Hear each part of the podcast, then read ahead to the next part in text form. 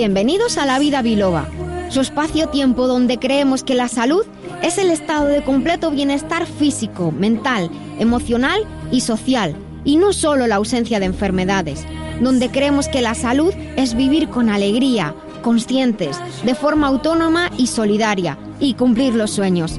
Soy la doctora Nuria Lorite Ayán y comenzamos. Muy buenos días a todos, queridos amigos. Eh, qué contenta estoy hoy, de verdad, porque bueno, hoy es un día muy especial. Es 5 de enero, es el cumpleaños de mi hermano. Felicidades, hermano. Es el único hermano que tengo. Tengo una hermana, pero es el único hermano chico. Felicidades a mi hermano. Pero es un día muy bonito. Eh, no sé para vosotros, ahora os iré preguntando y presentando. Pero para mí esta noche del 5 de enero es la noche más bonita del año, sin lugar a dudas. Y nosotros estamos aquí hoy en Libertad FM, estamos en directo en los estudios desde el centro de, de la ciudad, haciendo este programa para todos ustedes, con mucha ilusión y con mucho cariño. Les iré presentando a todos los colaboradores que están en, en la mesa en el día de hoy. Pero bueno, quisiera decirles ahora al comenzar que disfruten de la vida. Hoy es un día de pedir deseos, es un día de ayudarnos en nuestros propósitos. Tenemos abierto en Facebook, tenemos abierto donde somos arroba la vida biloba, tenemos también un WhatsApp que, por cierto, silenciar los móviles, que eh, tenemos abierto un WhatsApp que es el 622 56 5607, donde nos pueden enviar sus mensajes, sus peticiones a los Reyes Magos. Los vamos a ir recogiendo a lo largo del programa y después en la segunda parte del programa los vamos a leer. Tenemos muchos ya que, nos han mandado. Así que bueno, decirles que estamos aquí en Libertad FM emitiendo en directo y después podrán escuchar el programa en, en el podcast al cual pueden acceder desde la aplicación de podcast de iVox o también desde la web lavidabiloba.com. Y les voy a contar de qué vamos a hablar en el día de hoy. Primero, primero de todo, tenemos que dar las gracias a Dani, que es el que hace posible que esto salga al aire y además que salga bonito y que se escuche bien y divertido y todo eso. Eh, ¿De qué vamos a hablar hoy? En nuestras píldoras saludables, hoy vamos a, tra a tratar sobre la creatina que no es una sustancia que cree algo, ya verán, ya verán, aunque estamos hablando de días mágicos, pero no, la creatina es otra cosa. En la despensa que compensa, hoy vamos lanzados sin guion, porque como estamos allá al final de las fiestas, estamos en el día que estamos, nos llegan muchas preguntas de qué hacer ahora después de las fiestas, y yo he pensado, le voy a trasladar la pregunta aquí a mis compis, a ver qué hacéis vosotros, y yo me permitiré dar algún consejo, por supuesto, todo todos pueden participar en nuestra despensa de, que compensa de, de, hoy. Así que bueno, esas comidas copiosas, esas molestias, algunos consejitos para volver a la normalidad. En estilo de vida, hoy vamos a hablar de manera muy especial sobre el cuidado de la salud y el estado de la nación. Y es que excepcionalmente tendremos que incluir alguna referencia a la política de este país desde el que emitimos y cómo afecta a la libertad de los ciudadanos para elegir cómo cuidar su salud, así como a la libertad de los profesionales para poder formarse adecuadamente y con rigor en las llamadas medicinas no convencionales o medicinas naturales. Me comentaba aquí mi querido Jesús Fernández, buenos días Jesús, buenos días. que dediquemos tiempo a hacer esa diferenciación en que el campo de la medicina natural o no convencional es muy amplio y lo vamos a ir haciendo, lo hacemos muchas veces en el programa, pero bueno, dedicaremos un ratito a que a todos podamos comprender lo que es medicina no convencional en un país puede que no lo sea en otro, eso es muy importante.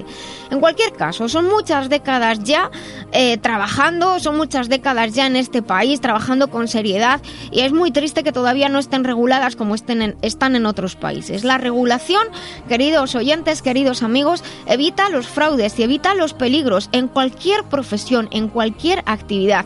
Y cada cual, además, así podrá elegir lo que, bien informado, lo que piense que le puede ayudar mejor a la salud. Para eso estamos los profesionales de la salud para ayudar a elegir, pero en última instancia cada uno de nosotros como eh, pacientes, por así decirlo, tenemos derechos, como personas que, que, queremos cuidarnos y prevenir y estar bien, tenemos derecho a elegir cómo nos queremos cuidar.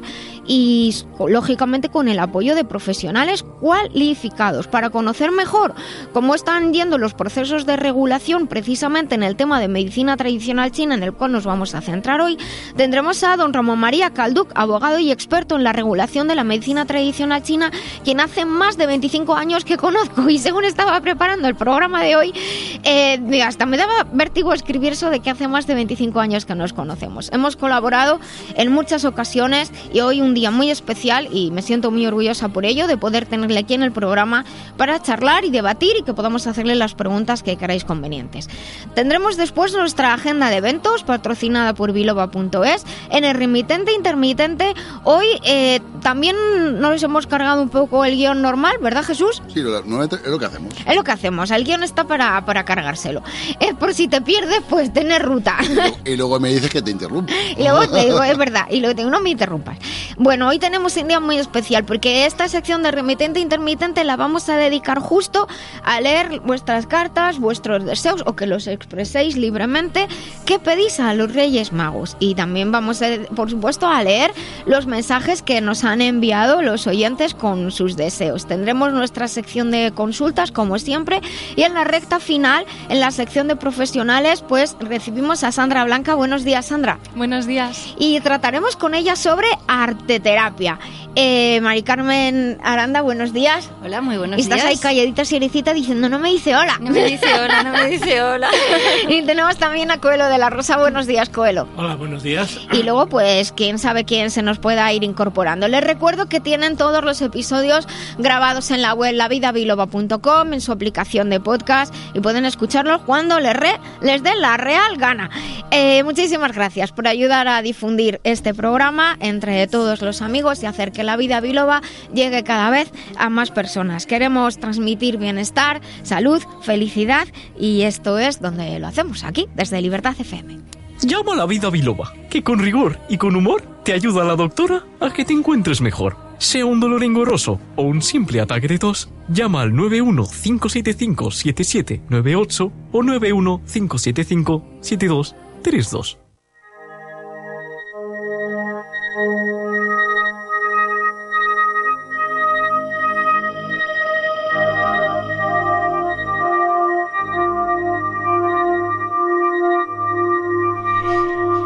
Pues estamos en la vida biloba y estamos en la sección de píldoras saludables y hoy vamos a hablar de la creatina. La creatina es un ácido orgánico que contiene nitrógeno en su molécula y que se encuentra en los músculos, principalmente en, en los músculos y en las células nerviosas de algunos seres vivos.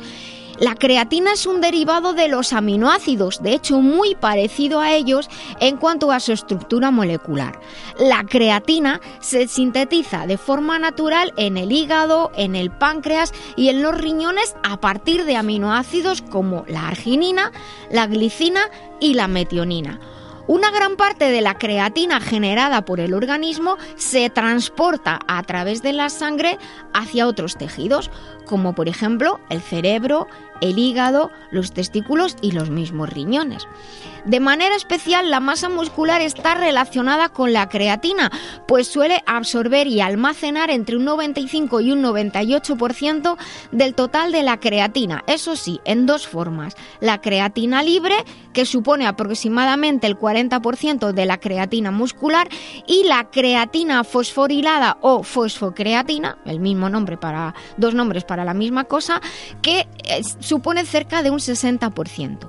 Los tejidos que más creatina absorben son, como hemos comentado, las fibras musculares, pero las fibras musculares de contracción rápida, también llamadas fibras tipo 2, los espermatozoides, les llamará la atención, y los fotorreceptores de la retina. La cantidad de creatina presente en el cuerpo disminuye como, con el paso del tiempo y con la edad. Estudios realizados acerca de la creatina en el cuerpo no muestran diferencia entre la cantidad presente en hombres y en mujeres. La creatina además ayuda a transportar ATP, que es una molécula que almacena energía, algo así como una batería biológica. Esta energía se utiliza para proveer de energía a las fibrillas musculares, en este caso. Actualmente se utiliza la creatina como suplemento dietético de forma muy especial en el mundo del deporte, fíjate. Bueno, qué interesante, Nuria, pero ¿desde cuándo se conoce la creatina? Pues mira, es, es muy interesante tu pregunta porque la creatina, al igual que otras sustancias, se empiezan a conocer a finales del siglo XIX. Ahí la, la química, la bioquímica y el estudio de la célula y de los tejidos, claro, con el avance tecnológico del tiempo, dio lugar a que muchísimas sustancias que, que no conocíamos eh, aparecieran para el mundo. Ya existían, evidentemente, pero no conocíamos bien cómo eh, funcionaban los procesos. Y este, esa época de- del siglo XIX es fantástica porque hay muchísimos descubrimientos. De hecho, la creatina se identificó en el 1832, cuando el químico francés Michel Eugène Chevreul descubrió un componente del músculo esquelético al que puso el nombre griego creas, que significa carne creas creatina. Ya verán ustedes la relación. El músculo esquelético se llama así porque tiene una unión con el esqueleto. De esta manera permite el movimiento. Más tarde, en 1847, Lieber concluyó que la acumulación en el cuerpo de creatina está directamente relacionada con el trabajo muscular. La investigación la realizó analizando el contenido de creatina en músculos de zorros salvajes, comparándolos con el contenido de creatina en los músculos de zorros domésticos. La verdad es que no sé por qué le daría por los zorros, sería que entonces había muchos. Comprobando que había 10 veces más creatina en los músculos de zorros que vivían más activos que en los que eran los domésticos menos activos, claro, como suele pasar. ¿Y, y dónde se encuentran en la dieta o cuáles son las fuentes? Pues muy importante, en los seres humanos y en los animales aproximadamente la mitad de la creatina almacenada se consume desde los alimentos, sobre todo a partir de la carne. Dado que las verduras no contienen creatina, los vegetarianos y más especialmente los veganos presentan menores niveles de creatina muscular, eh, pero muestran el mismo nivel después de usar los suplementos. Esto es interesante. Por ello, para los veganos o vegetarianos es importante mantener un adecuado nivel de legumbres y cereales en su dieta para, de esta manera, por ejemplo, también con soja y con derivados, tener los aminoácidos que son la fuente de creatina, como hemos dicho antes, y que el cuerpo pueda crearla. También se puede utilizar como suplemento en una forma estable que es el monohidrato de creatina. ¿Y para qué se usa la creatina como suplemento? Bueno, pues por ejemplo, como hemos comentado, eh, algunas personas veganas o vegetarianas pues prefieren incorporarlo en su dieta. Pero real, la verdad, la realidad de por qué se utiliza como suplemento es que la creatina es un anabólico que se emplea actualmente como suplemento dietético en algunos deportes de alta intensidad debido a las propiedades ergogénicas, que significa que facilita el trabajo muscular y permite hacer ejercicio con cargas y repeticiones y ayuda a disminuir los periodos de recuperación.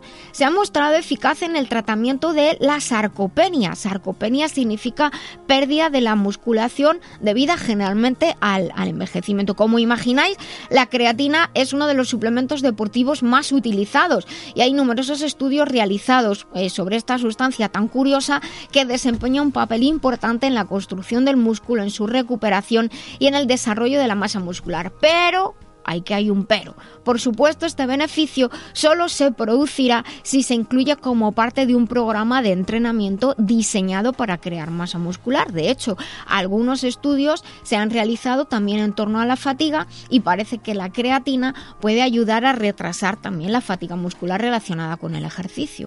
¿Y desde cuándo se utiliza en el deporte, Nuria? Mira, esto es una historia súper curiosa. Parece que fueron los atletas de la antigua Unión Soviética los primeros en emplear creatina como suplemento en el deporte en la década de los 60. Los Juegos Olímpicos de Atlanta del 1996, que muchos recordamos, fueron denominados los Creatine Games, los Juegos de la Creatina. Parece Anda, como las fíjate, películas, nombre de las películas. Esto fue debido a la gran cantidad de medallas logradas, según parece, en relación con la ingesta de creatina. Como todo, también hay que tener cuidado si se practica un deporte de velocidad o lo que sea un deporte explosivo con una demanda eh, alta y rápida, la creatina sí es útil, pero en algunos casos puede hacer aumentar de peso sin que sea eso lo que se busque, pues ayuda a crear músculo y también ayuda a, lógicamente, el músculo también es una parte importante de agua, así que todo lo tienen que, valorar. Es eh, importante siempre, pero también mucho más en este caso, si quieren tomar una suplementación con creatina, asesórense de un profesional que valore su dieta, el nivel de agua que necesitan beber cuando toman creatina y el tipo de entrenamiento que hacen. Y como siempre, escoger marcas de confianza. Lamberts Española, representante único de Lamberts Healthcare desde 1989. Suplementos nutricionales a la vanguardia de la nutrición responsable.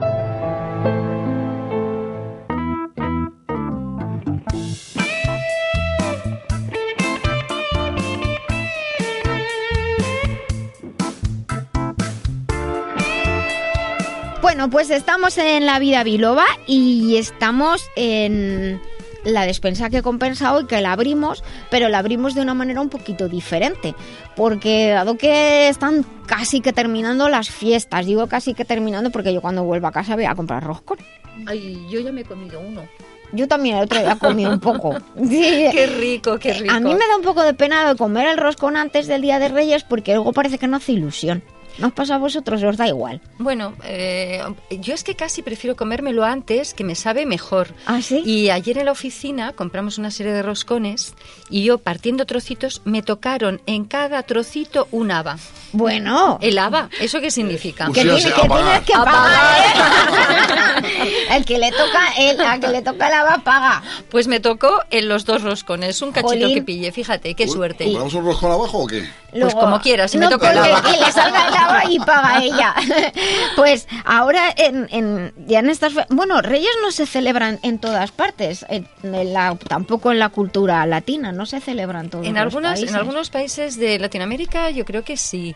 Hmm. En algunos, Pocos pero países. pocos, Pocos, sí, sí. sí, Es algo más, Más de es, eh, Navidad y Año Navidad Nuevo. y Año Nuevo, sí, Muy- es en y, a- España. y algunas, claro, y yo creo que por lo menos eh, para mí Reyes es como otras fiestas, eh, aunque tenga su trasfondo religioso, ya no, o sea, nos apuntamos a todo. Eh, A mí me parece una noche bonita, pero bueno, estamos hablando de, de la despensa y van terminando las fiestas y nos han preguntado mucho, ¿y ahora qué hacemos con todo lo que hemos comido? ¿Vosotros qué tenéis pensado hacer? En vuestra despensa vais a hacer algún cambio, sacar los salchichones y meter solo manzanas o qué? Yo cambio los polvorones por el chorizo, perdona que te lo diga. Por menudo cambio, Jesús. Los polvorones por eso, qué ricos los polvorones, ¿eh? Ricos. Díselo a la perra de mi madre, ¿sabes? Que se comió el otro día a todos. Cogió ¡No la me bandeja, digas! Escucha, cogió la bandeja y se puso fino. Pero si es malísimo para los perritos tomar dulce. veterinario, claro. Claro, Ay, claro. pobre, Ay, pobre. pobrecito. Ahora que dices eso, yo me acuerdo cuando era pequeña, mi padre compró un, chorizo picante. No sé por qué le dio el punto. Y, lo colgó, la despensa que teníamos y lo colgó. Y entonces teníamos un perro, me están escuchando mi familia, se van a reír, que llegó a la despensa y vio el chorizo ahí colgado de la cuerda y yo qué sé. El caso es que nosotros de pronto vimos al perro, un pastor alemán maravilloso, y quedó con la lengua fuera. Y no hacía más que beber agua. Y nosotros, ¿qué le pasa al agoro? Y no hacía, y, y buscaba agua, buscaba agua. Y "Joder, ¿qué le pasará a este? Y cuando de pronto mi padre va a la despensa, sabía el chorizo. me suena, me suena. Pero sabía, claro, como era picante, pues el pobre estaba así hecho polvo. Pues si no llega a ser picante, se pone fino el perro. No, no, no, hubiéramos- nos hubiéramos enterado, desde luego que no nos hubiéramos dado cuenta hasta ir a buscar el chorizo, porque no, el pobre no se Yo este año, fíjate, me he encaprichado, me apetecía muchísimo unos higos envueltos de chocolate. Uy, Oye, que me fui a buscarlos.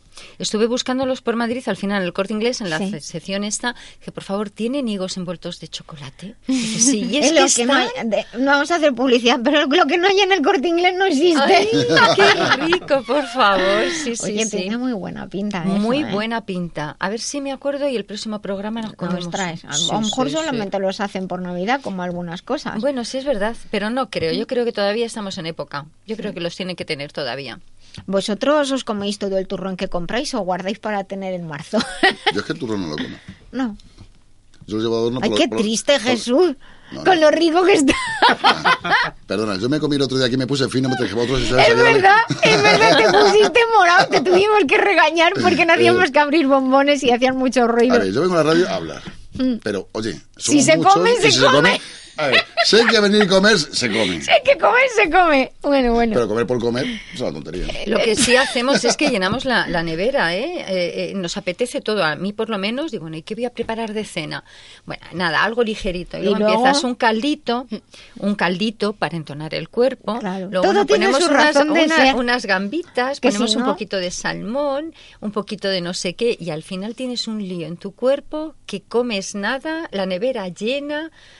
Yo la verdad es que como como poquito, normalmente con, con lo que se pone de picar ya, Ya he comido, tienes, ya, ya he tienes, comido sí, bastante comido. y lo que sobra me tengo comida para tres días. Como además no importa comer lo mismo, pues me da Lo igual. que sí tenemos que hacer es todo lo que ha sobrado, organizar, no tirar comida. Exacto, Mm, No tirar comida, lo, lo congelamos y luego a través de la imaginación pues preparamos combinados que se pueden exacto. reutilizar muchísimas Mira, cosas. yo creo que justo en los días que estamos y en los tiempos que vivimos, aunque siempre ha pasado, pero hay momentos en la vida en el que es como mm, hasta de, de poca ética hacer ciertas cosas, es momento de reorganizar la, la despensa.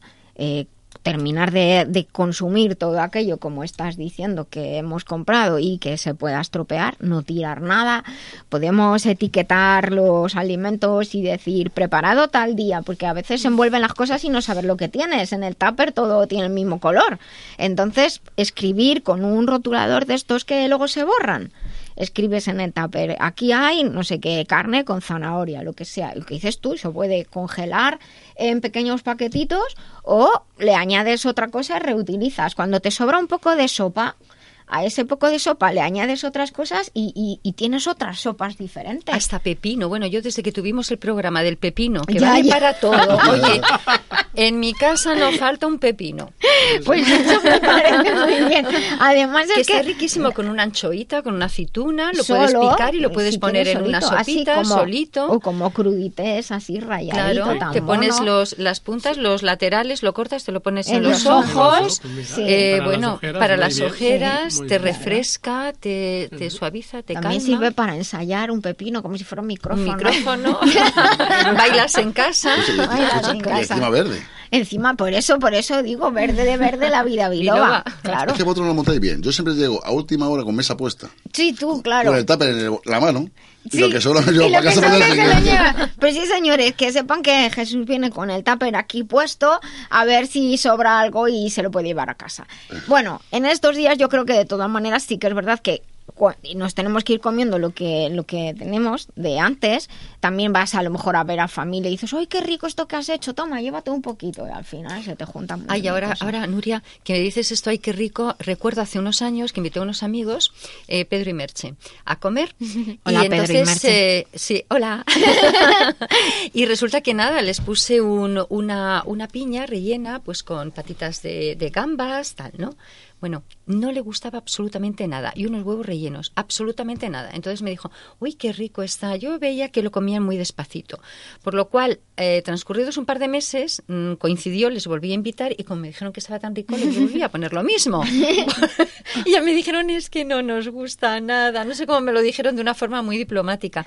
Pero sí es cierto que muchas veces decimos, uy, qué rico está esto. Y no nos gusta, lo Yo- decimos yo- por educación. Yo, yo tengo un truco cuando, cuando me ponen algo que mm, normalmente no suele ser que no me guste, sino que, que no lo puedo comer, que, que ni mi estómago Un lo chuletón admite. así tremendo, ni- por ni- ejemplo, que no, no, no, no, ni, no. ni mi estómago lo admite, ni, ni mi cerebro tampoco. Y entonces yo digo, es que no me deja mi madre. y entonces, porque a Qué veces bueno. eso de, mi religión no me lo permite, pero bueno, no es real. Y entonces yo digo, es que no me deja No mi me deja madre, mi hijo, madre. madre, en esto. Y entonces, pues, lo siento, hay cosas como los callos y cosas de esas que sí que aquí os gustan algunos. Ay, yo sí. Joder, gallinejas y esos entresijos. Oye, Ese bocadillo, oye, oye. ¿verdad? Ay, Jesús, un buen bocadillo. un sal, Ay, la ay, leche, ay, ya. ay. Yo prefiero un bocadillo de pepino. Bueno, pues tenemos que pasar al modo, al modo limpieza, por así decirlo, al modo detox ahora después de estas fiestas. Cómense tranquilos el roscón mañana y el chocolate, que es lo que va, ¿no? Con el Mm, roscón. claro, chocolatito, calentito. Lo mejor en otros sitios sé que hay otros dulces, pero bueno, tras el Día de Reyes toca un poquito ponerse las pilas, comer más fruta, más verdura. Además es como que el cuerpo lo necesita porque te refresca de tanto de tanta chuletacia que habéis comido. Ir al gimnasio y esas cosas también, ¿no? Eso es los propósitos de Año Nuevo. En tu carta de los Reyes lo has escrito, Jesús. No, no, escucha, escucha. yo No, te- no lo digas No te lo voy a todavía. contar, luego te lo voy a contar. lo Solo- escucha, solamente he pedido una cosa. Sí, pues luego me lo dices. Y no es material. No me lo dices. Bueno, como en la tele, después de la publicidad. Eso está hecho. Vale, pues toca eso, toca volverse un poquito más a las frutas, a las verduras y una de las cosas más interesantes sería eh, tener en cuenta que las frutas, las verduras, los cereales que compremos, que los compremos integrales, ¿para qué? Para tener más fibra en, en la dieta. La fibra va a ayudar la fibra para que nos hay dos tipos de fibra, fibra soluble y fibra insoluble. La fibra soluble es esa es, es un tipo de sustancias que absorbe agua y entonces lo que hace es como fluidificar que lo que pasa por el intestino va más suave para que nos entendamos. Y la fibra insoluble es lo que conocemos toda la vida cuando hemos comprado salvado. ¿Alguna vez habéis comprado salvado de trigo? Sí, la sí, cascarita, la sí, piel, la piel de, de los cereales. Y eso cuando lo comemos y lo masticamos, porque hay que masticar, no comerlo entero, cuando lo masticamos, pues son como micro, mm, microescobas. ¿Habéis visto alguna vez las escobas normales, no las de goma, que, que son un, un filamento de plástico y en el, en el borde, al final, tiene, parece que estuviera roto? ¿Vale? Ah, sí, Eh, sí, sí. Sí, la escoba es una tecnología punta. Fíjate. ¿Quién lo diría, Está eh? hecho para poder barrer mejor. Si el filamento no está roto como el espeluchado, no, no barre tanto, no Claro, quita el claro, polvo, sí, solo sí. quitaría lo gordo. Ahora cuando lleguéis a casa todos Nos os vamos a mirar a- escobas. ¿Vos sabés que la escobas. escoba es un invento español? La fregona, la fregona. La escoba no lo sé. sí, sí, sí. la También, escoba sí. también. Yo creía que era la... La escoba la inventaron las brujas, a mí no me digas. No sé, hombre, hasta ahí no llego, pero... Bueno, la fregona sí tenemos constancia. Bueno, miren sus, eh, sus escobas tradicionales y fíjense que el final del filamento, lo que da con el suelo, está como despeluchado para optimizar el área de limpieza. Qué bien me ha quedado. Bueno, pues eh, así la- trocitos de, los trocitos de fibra insoluble en nuestro, en nuestro intestino actúan como pequeñas escobitas que van arrastrando la suciedad de las paredes, va limpiando, queda tan mono, la mucosa limpia, brillante y también ayuda a, a impedir que sustancias que pueden ser tóxicas para nuestro cuerpo, si están en gran cantidad, como pues demasiadas grasas, demasiado colesterol, incluso sustancias realmente dañinas, pues salgan fuera de nuestro cuerpo. Nuria, pero eso, eso es precisamente el tema de la leche. Hay Mm. mucha variedad sobre el tema de, de esto que estás hablando ahora mismo, precisamente. ¿El qué? No leche te de soja, la leche de arroz y todo Ah, eso. pero eso nos ah, llamamos, hablamos leche de soja, leche de arroz, leche de avena, pero en realidad no es, no es leche. Es es- un de ese tema. eso es bebida vege- de vegetales, como un jugo, pues como la horchata de chufa, ¿vale? Pero lo llamamos leche porque es blanca y, por decir que es leche, pero realmente no es leche. Ya hablaremos un día de esto y de los nutrientes que tiene cada uno. Y bueno, incorporar, como digo, las verduritas, la, la fruta, las legumbres, los cereales integrales con esta fibra que tiene, soluble e insoluble de los dos tipos, va a ayudar a controlar los niveles de azúcar, muy importante para todos que hemos comido más en este tiempo y de manera más importante para las personas que tienen que controlar sus niveles de azúcar altos. La fibra además ayuda a que nos sintamos llenos. Entonces, como nos sentimos llenos, sentimos hambre más tarde. Esto también es, importante. Y luego la fibra, aparte, tiene un efecto laxante por, por las, dos, las dos vías, por crear volumen y por suavizar el intestino. Y entonces, pues nos ayuda a que también pensemos mejor. Eh, hay, una, hay una frase muy curiosa que es que si el intestino está limpito, la, la mente, si el intestino se vacía, la mente se llena. Eso me acuerdo de un, un profe que tenía hace muchos años que decía, hablábamos de, de un poco de coña, de eso de que en, en los cuartos de baño de muchas casas están los periódicos y las revistas, o te llevas el periódico al servicio. Y entonces él decía, llevaron los apuntes, que cuando se vacía el intestino se lleva la mente. Bueno, ¿alguna idea más, Dani? ¿Tú has hecho algún cambio, vas a hacer algún cambio en tu despensa en estos días? Eh, no, de momento no tengo nada así pensado. ¿No tienes nada pensado?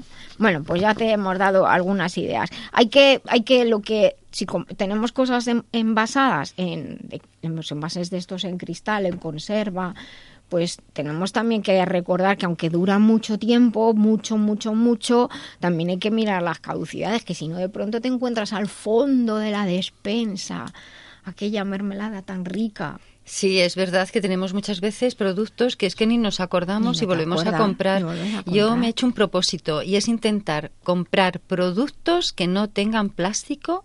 Sí.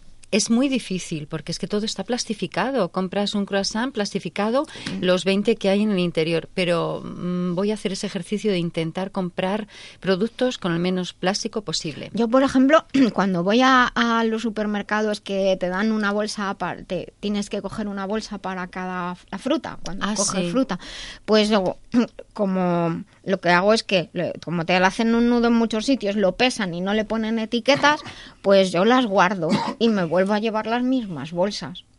Entonces así utilizo las mismas bolsas hasta que se rompan. Claro. Y ya está. Claro. Pero si no, Muy buena o sea, idea, hay, sí. que, hay que reutilizar otra Sí, vez. sí. Bueno, ya hablaremos luego de esto.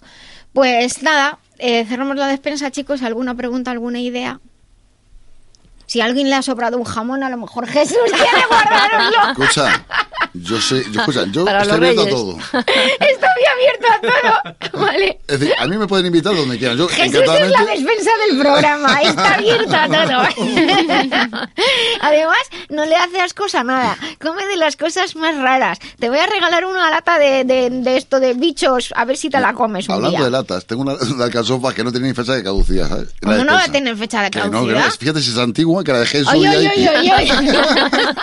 Se habrá borrado, pero tiene que tenerla. No la veo. Los enlatados buenos, buenos, esto hablaremos un día, es lo que más dura. De hecho, ¿os acordáis que hace unos años todavía había ahí carne congelada?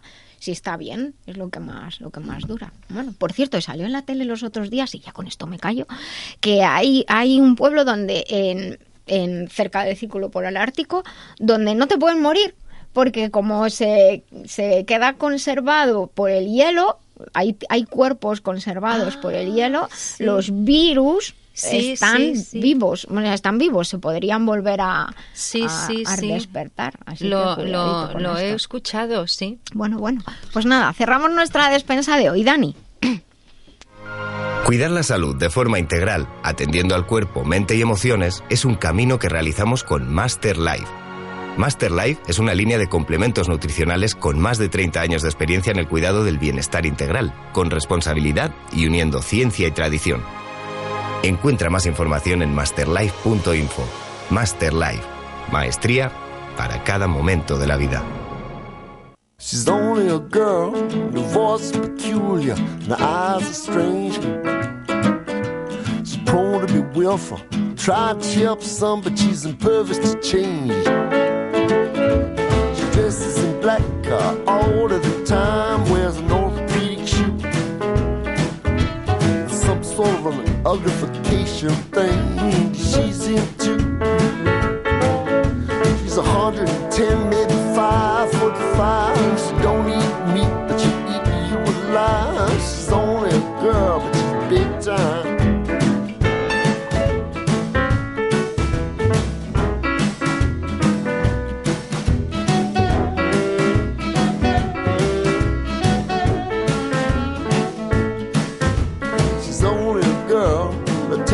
about at least all that I know. She's from South Carolina. She came out here a few years ago. She waits on tables and she works in a bank, volunteers at the zoo. She sure ain't lazy, but she's very young, that's why I called you. She's only a girl.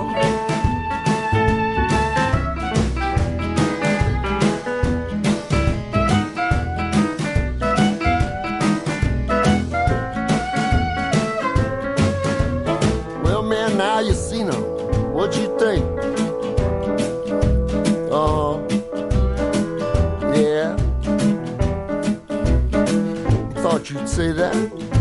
No? I, go ahead. Of course I know. No, you're wrong there. Now listen. Love is blind and deaf as well. The love is good. Can't you tell? She's only La vida biloba. El programa que trata con rigor y con humor La experiencia de ser saludable. y vivir en positivo. Doctora Lorite, ¿el hígado es esencial para la salud equilibrada? Así es, por eso recomiendo Master Life Green. Y por curiosidad, ¿por qué se llama Green Verde? Porque según la medicina china, el hígado y sus funciones se relacionan con cómo crecen las plantas y por ello con el color verde. ¿Y cómo percibimos esta idea en nuestra vida? Pues mira, por ejemplo, el movimiento armónico y la agilidad física y mental dependen del hígado. También la digestión, el ciclo menstrual, la creatividad, las emociones, todo lo que tiene que fluir con armonía depende del hígado. Pues ya lo saben, Master Life Green, porque un hígado saludable es esencial para el bienestar y la armonía. Master Life Green en masterlife.info. Master Life, maestría para cada momento de la vida. Sabemos lo que somos, pero no lo que podemos ser. Utilizando la MHRP se pueden movilizar recursos y comprender que lo importante no es lo que te pasa, sino lo que tú haces con lo que te pasa. Fórmate con el Instituto de Terapia Integral MHRP o solicita terapia personal con el doctor Benigno Horna, antropólogo y doctor en hipnoterapia, creador del MHRP.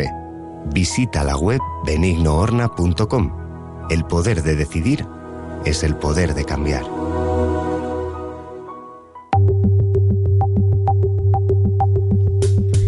Pues continuamos aquí en La Vida Biloba y estamos en esta sección que llamamos estilo de vida, en la que tratamos de diferentes temas que nos ayudan, como pretendemos en el programa, a ser más felices más, y más saludables y aprender de nosotros mismos y utilizar todos los recursos que están en nuestro entorno. En definitiva, aprender a, a vivir bien, que no significa necesariamente vivir con lujos, no significa eso, no es esta nuestra idea, sino aprender a vivir, aprender a vivir con conciencia. Les voy a contar un poquito una historia que habíamos hablado de ello hace, hace unas cuantas semanas, el año pasado, el pasado mes de noviembre, justo eh, yo estaba en, el despacho trabajando en unos documentos, mientras eh, en París se celebraba en la sede de la UNESCO el Día Internacional de la Acupuntura. Lo recordarán porque lo comunicamos también aquí en, en el programa En la Vida Biloba. Y de pronto recibíamos la sorpresa de un comunicado del Ministerio de Sanidad y el Ministerio de Educación. Eh, yo tenía las noticias en la tele de fondo y ciertamente rebobiné las noticias ante mi incredulidad y tras ello, de lo que se estaba contando y tras ello, mi teléfono empezó a sonar y todo el día estuve hablando prácticamente hasta las 3 de la mañana, eso fue un miércoles y así todos los días sucesivos desde, desde esa semana. Eh, el anuncio que se hizo movilizó no solamente a, a- a profesionales y a gran parte de la población en España, sino también fuera de España, a países que incrédulos se enteraban de que aparentemente, aparentemente, se pretendía impedir el uso y el estudio de la acupuntura, de la homeopatía, como fueron principalmente lo que se nombró en nuestro país. A la par, en aquellos momentos estaba en contacto con compañeros y colegas en, en otros países, algunos de los cuales estaban en París en, en aquella celebración, porque era una celebración, y uno de ellos, de estos compañeros y colegas, es Ramón María Calduc. Nos conocemos hace más de 25 años, hemos colaborado con motivo y en pro de la medicina china, de planes de estudios y el del reconocimiento de la acupuntura y, como digo, de la medicina china, entre otros.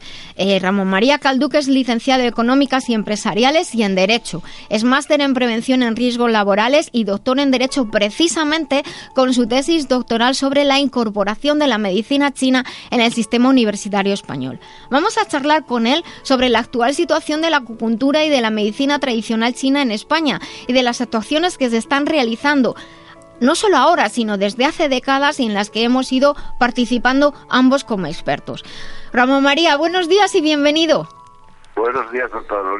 Nuria, un placer siempre hablar con una persona de tu nivel. Un abrazo. Muchísimas gracias, bienvenidos. Es sábado, muchas gracias por estar aquí con todos nosotros. Sé que estarás eh, muy eh, cansado, por así decirlo, de atender a, a- a los medios, pero al mismo tiempo eh, creo que, que es una oportunidad importante que tenemos todos los que amamos la medicina tradicional china de dar a conocer a la población y aprovechar eh, a nuestro favor, en el buen sentido, un momento difícil como el que estamos viviendo, ¿cierto? Bueno, los momentos difíciles son eh, en aguas turbulentas es donde se ven los buenos pescadores, ¿no? Y ahí estamos, y ahí estamos con, con todos estos temas, buscando una lógica y sobre todo intentando aprovechar lo, lo negativo y lo que se pretende en plan de prohibición, pues intentando aprovechar lo positivo para ver si finalmente conseguimos la tan esperada regulación por la que llevamos tanto tú como yo, como otros muchos compañeros, dedicándole tiempo desde hace muchos años, ¿no? Muchos años, de hecho. Ya la verdad es que algunos eh, alumnos y exalumnos decían, otra vez, Nuria, digo, pues sí, otra vez, pero bueno, a ver si de esta va la vencida. Y de hecho, eh, en, en base a, a todo lo que, lo que está ocurriendo, se ha creado la Fundación de Terapias Naturales. Cuéntanos, porque algunos oyentes no están tan familiarizados, la fundación es de reciente creación. Cuéntanos acerca de la Fundación de Terapias Naturales. Sí, yo antes quería hacer referencia también al tema que has comentado de la Declaración de París, la Sí. Declaración de París a la que has hecho referencia y también, como tú sabes, porque también lo- la- has hablado de ella, la Declaración de Roma sobre medicina china. Bueno, yo estaba en París, el mismo día fue el mismo día que estábamos celebrando en la UNESCO, en la UNESCO el World Acupuncture Day, el Día Mundial de la Acupuntura, como, consecuen- como consecuencia de que la acupuntura está considerada patrimonio inmaterial de la humanidad. Claro, la gente que estábamos allí, más de 1.500 personas, personalidades importantes, eh, claro, nadie podía entender la noticia que nos llegaba que en España se estaba presentando un panfleto por parte de los ministros, ni más ni menos que los ministros, la, la señora Carcero y el señor Duque, que eh, anunciando que iban a meterse en contra y iban a prohibir las pseudoterapias entre las cuales incluían a la acupuntura. Claro, al principio, a mí también cuando me lo comentaron ya sabíamos de dónde venían los temas y que teníamos tiempo escuchando a, a, los a la Sí, ministra Carcero y antes a la ministra Monzón, bueno, anunciando cuestiones de ese tipo, ¿no? Pero que llegara a ser una realidad nos parecía del todo increíble. ¿no? Era, era, era, era inverosímil, no era como decir, yo por eso rebobiné las noticias porque creí que no era cierto lo que estaba escuchando. Efectivamente, imagínate yo que estaba en la mesa eh, de en París, en el, edificio oficial, en la, en, la, en la sede de la UNESCO, y que me- te empiezan a llegar WhatsApp diciéndote esto. Yo al principio pensaba que eran bromas que me gastaban mis amigos, ¿no? Pero ya luego vino una pregunta directa por parte de uno de los organizadores y entonces ya tienes que contestar. Y la verdad es que nos preocupamos mucho de la marca España y después nos dedicamos, y sobre todo, pues gente que no debería hacerlo, gente del gobierno, a cargárnosla, ¿no? Eh, realmente es muy difícil explicar qué contestas ante una cuestión de este tipo cuando estás con gente de más de 50 países, con profesionales, con investigadores, con políticos, con gente de las instituciones, con personas de la UNESCO, con personas de las federaciones mundiales. Y ¿Qué les Es- contestas? Si les dices que, que los dos ministros de estos se han fumado algo, aprovechando la legalización que debería ser del cannabis, quedan mal.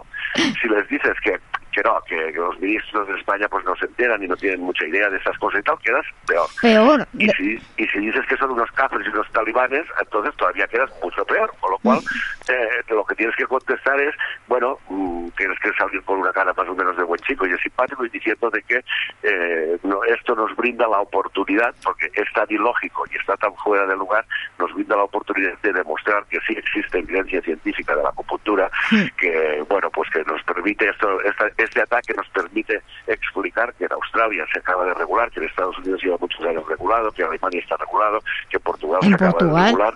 Hmm. Claro. Entonces, bueno, y de pues, hecho y de hecho hemos hecho entre todos ese trabajo conjunto ayudándonos unos pa- desde unos países a otros Eh, lo que era tremendo es que en las redes sociales eh, compañeros empezaban a, a publicar y mandaban emails diciendo necesitáis información hubo uno que a mí me llamó mucho la atención que decía eh, publicado en inglés decía en España no saben que la acupuntura funciona tenemos que mandarles información digo vamos por favor Claro, a esto es a lo que me refería lo de marca España. O sea, quedamos como unos tontos. sí sí O sea, por a la lado, cola del nosotros, mundo Claro, nosotros y tú y yo, que hemos coincidido en congresos internacionales de donde hemos estado puestos de relevancia y, y- y explicando a los demás cosas que no sabían, ahora resulta que nos llaman a nosotros diciendo que no os habéis enterado. Primero. Segundo, claro, si resulta que tenemos que prohibir todo esto para evitar el fraude, y nosotros somos unos magufos, y evitar que se engañe al ciudadano español cuando resulta que tiene que acceder a un tratamiento y, y- y es susceptible de engaño, pues le está pintando ni más ni menos que como tontos a todos los ciudadanos españoles frente al resto del mundo. Sí, como efectivamente así. Pero si además eh, en cualquier país democrático hay un derecho constitucional y la Constitución española también lo reconoce a la libertad de elección terapéutica. O sea, estos señores se saltan por el- y, y ahora ya te hablo como abogado que soy, Sí. ¿no? se saltan por el foro por la por el foro de la toga, hablando como tú y yo somos los dos doctores, podemos hablar en estos términos, se, sal- se pasa por el foro de la toga eh, cualquier derecho hasta los constitucionales, ¿no? Claro, yo al final lo que lo que digo con cara de buen chico cuando me preguntan, porque no puedes, porque no te pones cabreado, con lo cual no es bueno para la salud. Ya, o no, es malísimo. buena persona y ves el lado positivo, ¿no? Es decir, la han dicho tan grande y la están vendiendo y la están intentando ejercer tan grande que es imposible, que es imposible que acabe mal para nosotros, tiene que acabar bien. Tiene que acabar bien. Ahora lo que sí es importante en estos momentos es pues la unidad y, y que haya objetivos comunes y, y por eso se ha creado la Fundación de Terapias Naturales. Claro, y ahí es donde iba. Mira, la primera cosa que, que ha acabado bien es que se ha creado la Fundación de Terapias Naturales. La Fundación de Terapias Naturales es una organización sin fines lucrativos, apolítica, y que nace para defender los derechos de los ciudadanos a ejercer la medicina natural y las terapias naturales. ¿no? Y evidentemente también a todos los profesionales de la salud, tanto médicos y sanitarios como no sanitarios, Exacto. que abogan por una visión más amplia de la salud. ¿no? Eh, esto hace unos años, y tú lo sabes mejor que yo, e- era imposible. Sí, es verdad. Que era imposible. Que escuelas más, las escuelas más importantes de España, como puede ser la Escuela Superior de Medicina, Acupuntura y en Medicina China, la Escuela Superior de Medicina China de la, de la Fundación Europea de Medicina China, que Tuban de Filipus eh, del Real Centro Universitario y que ISMET eh, de Barcelona, son las tres más importantes, se unieran en un proyecto común, era impensable que la Sociedad de Acupuntores y que el COFERAT estuvieran, que son las dos organizaciones más relevantes, eh, estuvieran en el mismo proyecto, imposible. Sí, es verdad. Claro, esto- Es que, o sea, es que yo, yo he vivido muchos, muchos congresos de los que he sido presidenta en los que cada uno barría para su terreno y, y sentarles en la misma mesa era prácticamente imposible, imposible. Por fin, por lo menos hemos conseguido esto. Bueno, y esto sí que se lo debemos agradecer a los dos ministros, a la señora Carcero de Sanidad y al señor Duque de, de Universidades de Ciencia y Tecnología, ¿no? Yo, la verdad, eh, bueno, la Fundación de Terapias Naturales eh, es recreación reciente, no se ha hecho en dos días, pero sí en muy pocos meses. Eh, hay un consenso total y una colaboración total y absoluta. En- y bueno, ya ha empezado a trabajar. Esta semana pasada ha empezado a sacar ya una serie de peticiones para inundar el correo de la señora ministra eh, de Sanidad en- a través de change.org, reivindicando pues toda una serie de derechos y de cuestiones que son lógicas, además de constitucionales, ¿no? En nuestro, Eh, en- a nuestros oyentes les decimos que en el Facebook de, de La Vida Biloba eh, están también compartidas la- todas las peticiones que se van generando, porque al final esto nos afecta a todos, eh, a los profesionales y, y- y a cualquiera de nosotros que, que vamos a ser pacientes en algún momento de nuestra vida. Claro, claro. Mm, Yo creo, a ver, mm, una pregunta que, que, que debemos hacernos es eh, ¿por qué todo esto, no? Y, y claro, la gente enseguida busca a los culpables a los que trasladan la noticia o trasladan la, la posición, pero hay que mirar un poco más y hay que ver qué es lo que hay detrás. La verdad es que independientemente de otros intereses que no vamos a, a descubrir hoy aquí, porque ya todo el mundo lo sabe. Eso te iba a decir, que lo sabemos intereses- todos. exacto, intereses económicos de farmaindustria y aparte de todo Mm. esto, pero bueno, esto tiene que cuajar de alguna manera y que salga desde dentro del propio Ministerio de Sanidad, porque al final el Ministerio de Ciencia y Tecnología y Universidades lo que, ha- que ha hecho ha sido pues ir de comparsa con la señora Carcero, que es la Mm. que sabe bailar, ¿no? El, el ministro pues sabe ir a la luna, pero bailar y jugar a estos temas en políticas pues poco, ¿no? Entonces, eh, claro, por un lado, sabemos que desde hace ya muchos años hay una serie de, personajes, por llamarlos de alguna manera, que van de científicos, eh, que es una vergüenza para los que de verdad eh, somos científicos, que, eh, bueno, pues me refiero concretamente porque hay que poner nombres y apellidos porque ya se los ha puesto la ministra, los del Círculo Escéptico, Sí. los de Farmaciencia, los de la Asociación para Proteger al Enfermo de las Terapias Pseudocientíficas, porque se supone que el enfermo es y le toman el pelo. No, están, de eh. Hay que tener, eh, con, hay que ser más críticos y, y saber todos los, todos los que estamos leyendo, no seamos, seamos profesionales o no, tenemos que criterio tenemos y realmente es que es muy descarado por utilizar palabras sencillas lo que están haciendo. Sí, pero Nuria, tú que eres una investigadora, todos estos van de científicos y investigadores y los demás somos eh, estafantes, magufos y tal. Tú que eres una científica y tú que has hecho un doctorado, al igual que yo, lo primero que nos planteamos al iniciar la tesis doctoral, ¿qué es? El estado de El la estado cuestión. de la cuestión, efectivamente. ¿vale? De, de este tema, qué es lo que hay, qué es lo que ha dicho cada uno y lo último que hay, de- desde, lo- de- desde todo lo que ha habido hasta lo último que hay. Y a partir de ahí, nosotros planteamos nuestra hipótesis y después empezamos a investigar para ver si la hipótesis es cierta o no. Es cierto, ¿no? Bueno, bueno, pues estos señores que van de, de científicos, en realidad los, son unos pseudocientíficos ellos. ¿Cómo se pueden permitir ¿Cómo se pueden permitir atacar a la acupuntura, a la medicina china o a la homeopatía o a cualquier otra, llamarlas pseudoterapias sin haber analizado el estado de la cuestión? Porque si lo hubieran analizado, o una de dos, o les han pagado muy bien, muy bien, muy bien, o sea, pero tiene que ser ya un precio para perder la dignidad y la vergüenza, o realmente estos señores son unos, unos magufos ellos. Bueno, no la, unos científicos. lo, lo, lo único, a mí, a mí lo que me, me preocupa es que hacen mucho, mucho ruido y al final, como eh, recientemente se ha inventado el término posverdad, pues llegará un, eh, llegará un momento en el que dirán, bueno, tampoco era así, pero decir, hacen daño y hacen daño y meten miedo gratuitamente y eso no es justo. Llevamos muchos años, de hecho, eh, hablando de si hubiera una regulación, esto no ocurriría, porque al final tú eres libre para elegir y, y- y no tienes por qué tratarte con acupuntura. Si no quieres o darte un masaje en los pies, pues no te lo hagas, pero no digas que no funciona el masaje de los pies al que le gusta hacerse un masaje en los pies. Entonces, una regulación lo que, lo que, a lo que nos ayudaría es a tener planes de estudio adecuados, a regular la profesión y así que a, salvaguardar a los usuarios de personas que puedan estar trabajando como en todas las profesiones, no nos engañemos, sin la formación adecuada y sin, y sin el, y sin la, todo lo que es necesario para ofrecer un servicio propio y serio y profesional, obviamente. Y en la regulación se lleva muchos años y se han hecho muchas cosas en este país. Bueno, esta es la parte que yo pienso que al final va a acabar siendo positiva.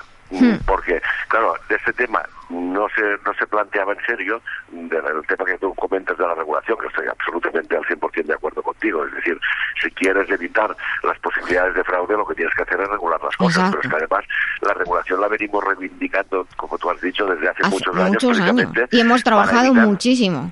Hmm. Exacto, para evitar que haya gente que vaya de profesional sin serlo. Que hace, explico, o que hace ocho horas de acupuntura y se dice acupuntor.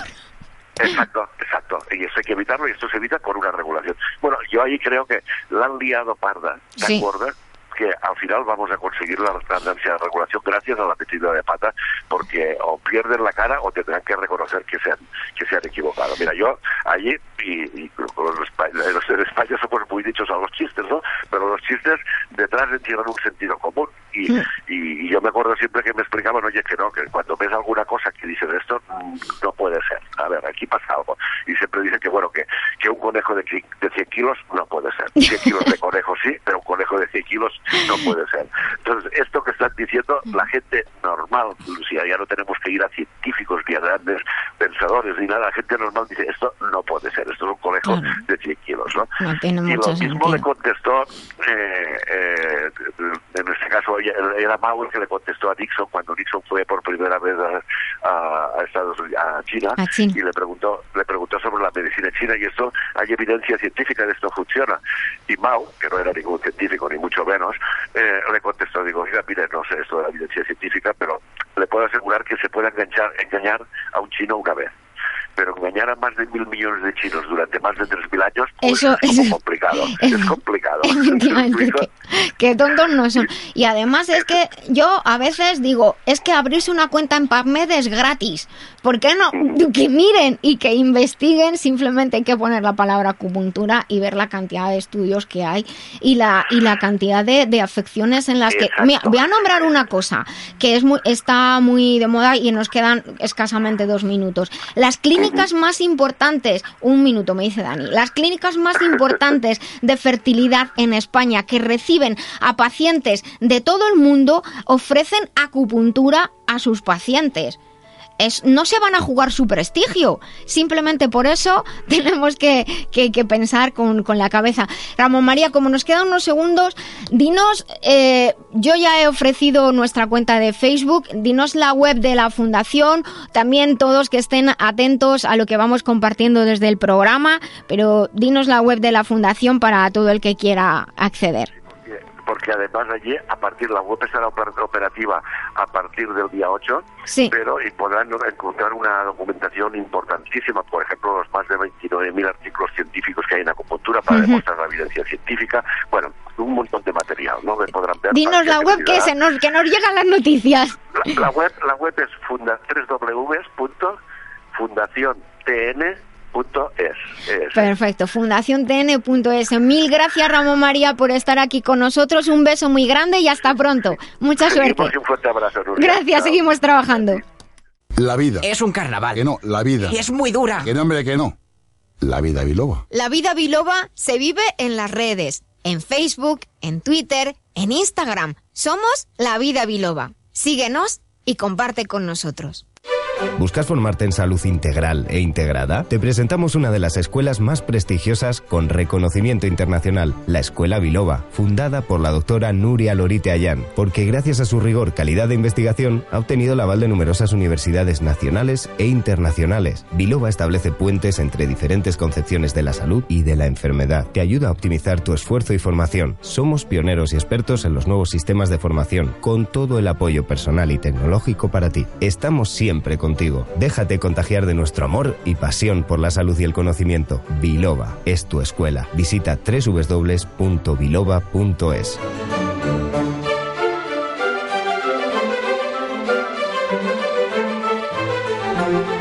Continuamos aquí en La Vida Biloba. Muchísimas gracias por estar con nosotros y muchas gracias quizá a los que se han incorporado en este ratito, en esta segunda hora. Claro, cuando estáis escuchando el podcast no sabéis que antes estaban las noticias, eh, porque lo escucháis de tirón. Pero muchas gracias a los que se incorporan ahora a, esta sintonía de Libertad FM, que nos estéis escuchando en directo a través de- del dial de vuestra ciudad, en streaming, donde llegamos a todo el mundo desde libertadfm.es. Y siempre recuerdo que tenéis todos los accesos en lavidabiloba.com. Y ahora que hoy me he olvidado mi pelucón blanco para leer los eventos, pero el próximo día prometo que no se me olvida y que me hacen fotos y lo subís a las redes y que sea lo que Dios quiera. Pero bueno, vamos a ponernos serios y formales.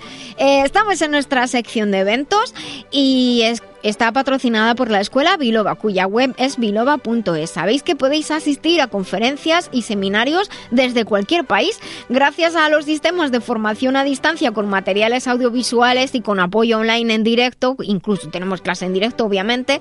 Estamos en tu ciudad, en tu casa, en tu despacho, donde tú quieras, con formación, con calidad y con rigor. Además tenemos muchas opciones para profesionales y para cualquiera que quiera aprender de su salud, aprender a cuidarse como decimos siempre, prevenir mejor que curar realmente es lo más importante. Hay muchas ideas en la sección de, formación en la web de Biloba y además hay también muchos artículos que podéis encontrar en la web. Hay que navegarla y verla y, y leer. Tenemos algunos seminarios preparados ya como el síndrome de fatiga crónica, fibromialgia, afecciones relacionadas, de la cual hablamos de manera muy especial precisamente de los aportes de la medicina tradicional china, porque gracias a los conocimientos de la medicina tradicional china mi investigación eh, dio un giro brutal y de hecho en el año 2002 presenté los primeros resultados y nuevas hipótesis que posteriormente se confirmaron en la Universidad de Westminster en Londres. Así que son muchos años ya trabajando para que luego digan que no funciona. En fin, al que no le guste ponerse agujas, pues que no se las ponga. El seminario, también hay un seminario sobre endometriosis, una afección que cada vez afecta a más personas, más mujeres, porque eh, por muchas circunstancias que están comentadas en este seminario, pero entre otras, pues porque también la, fecha de, maternidad, la edad de maternidad se va retrasando y también ti- tipos de alimentación, tratamientos hormonales, muchas, muchas causas que hacen que la endometriosis esté floreciendo desgraciadamente. Tienen también un seminario que eh, trata sobre un programa de atención integral al cáncer. Es un programa de apoyo a las personas que están pasando afecciones oncológicas y que llevan su tratamiento de quimioterapia y radioterapia. ¿Quieren tener un botiquín natural en casa? Pues tenemos un seminario especial para este, cortito, con todo lo más importante para tener para niños y para mayores aquellos remedios naturales que más nos gustan. Y os pregunto, ¿sabéis que el sistema locomotor es el gran absorbente de las emociones? La estrella de estos meses y está en oferta, aviso, hasta después de Reyes, es eh, la formación en experto en el método local, es el método Lorite para el cuidado del sistema locomotor bajo alta demanda, avalado por Bircham International University, un programa de formación hecho por y para profesionales. Todo el contenido y toda, toda la información la tienes en la web biloba.es en la pestaña de formación. También está abierta la preinscripción para el máster Mujer y Salud Integradora en Elea Biloba, que también está avalada por Bircham International University. Un máster en toda regla. Hay que estudiar, hay que trabajar, pero vais a aprender mogollón, lo digo ya. Eh, ¿Tú tienes algo que contarnos? Sí, Señorita. También deciros que el 18 de enero vamos a hacer una sesión de introducción a la arte terapia para quienes estén interesadas o interesados pues en, en conocer un poquito más acerca de, de esta disciplina. Consistirá en es una sesión gratuita y consistirá en pues eso en, en abarcar primero los, los rasgos principales de, de la arte terapia a nivel teórico y después una experiencia vivencial. Dinos dónde pueden encontrar Es- información o contactar. sandrablanca.es o en el centro Una Life que está en Alonso Martínez. Pues bueno, sandrablanca.es, ahí tienen toda la información, luego vamos a hablar con ella otra vez, así que nos podrá ampliar esta información. Pues nada, os recuerdo que tenemos una lista de reproducción en Spotify porque la música es importantísima para nosotros en la vida y yo creo que libros y música, fíjate, si tuviera que elegir algo, sería libros y música y no me quedaría con una de las dos cosas, cogería un libro y metería un CD dentro. Pues continuamos, Dani.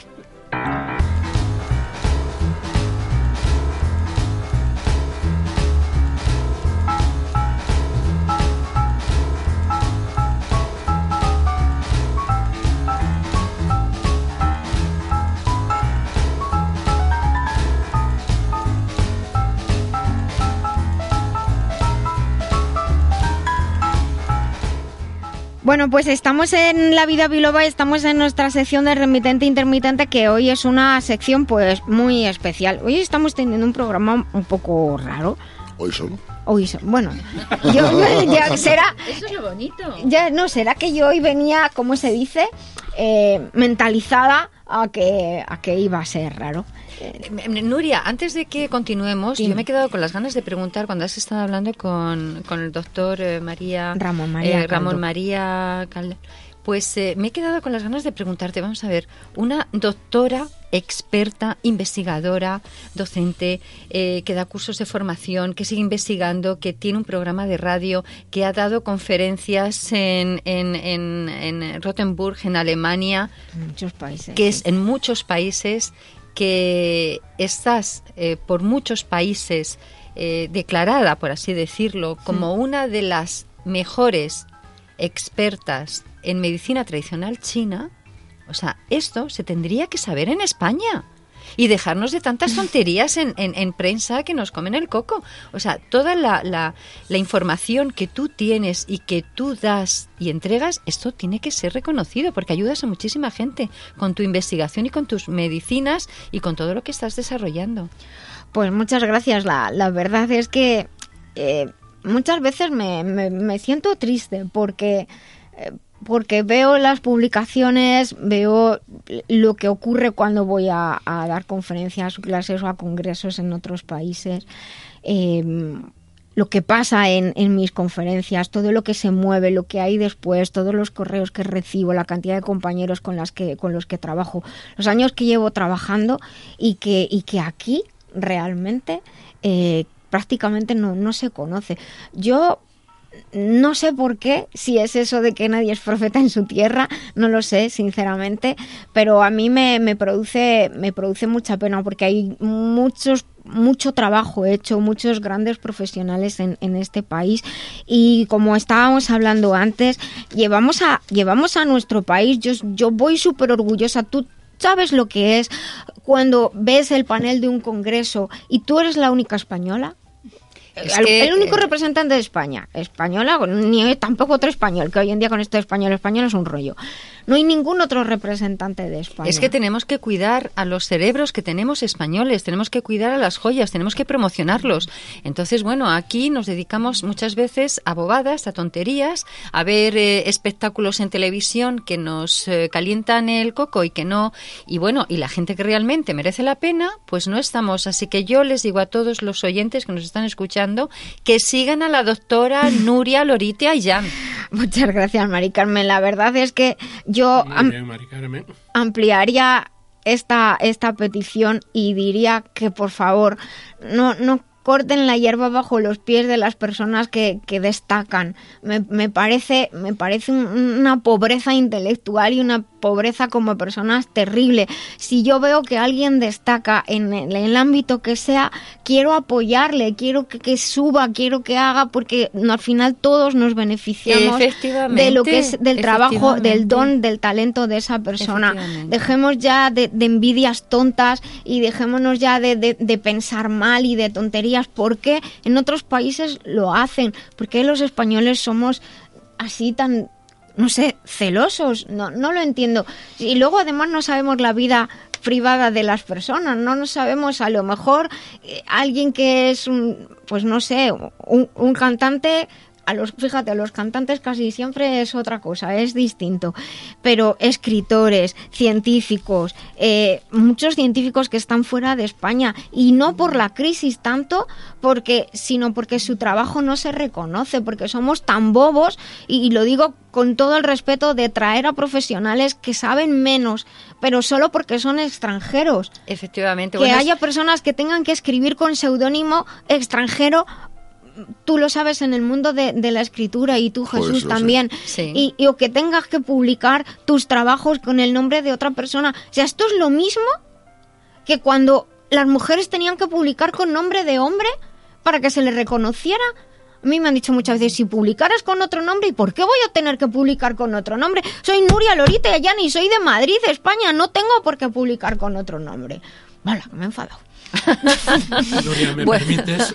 Simplemente Te es leerte, sí, leer lo que dice el doctor Benigno Horna. Tenemos que cuidar a los cerebros. Cuidemos a este cerebro como es la doctora Nuria Lorite. Muchas gracias, Benigno. Te lo agradezco mucho.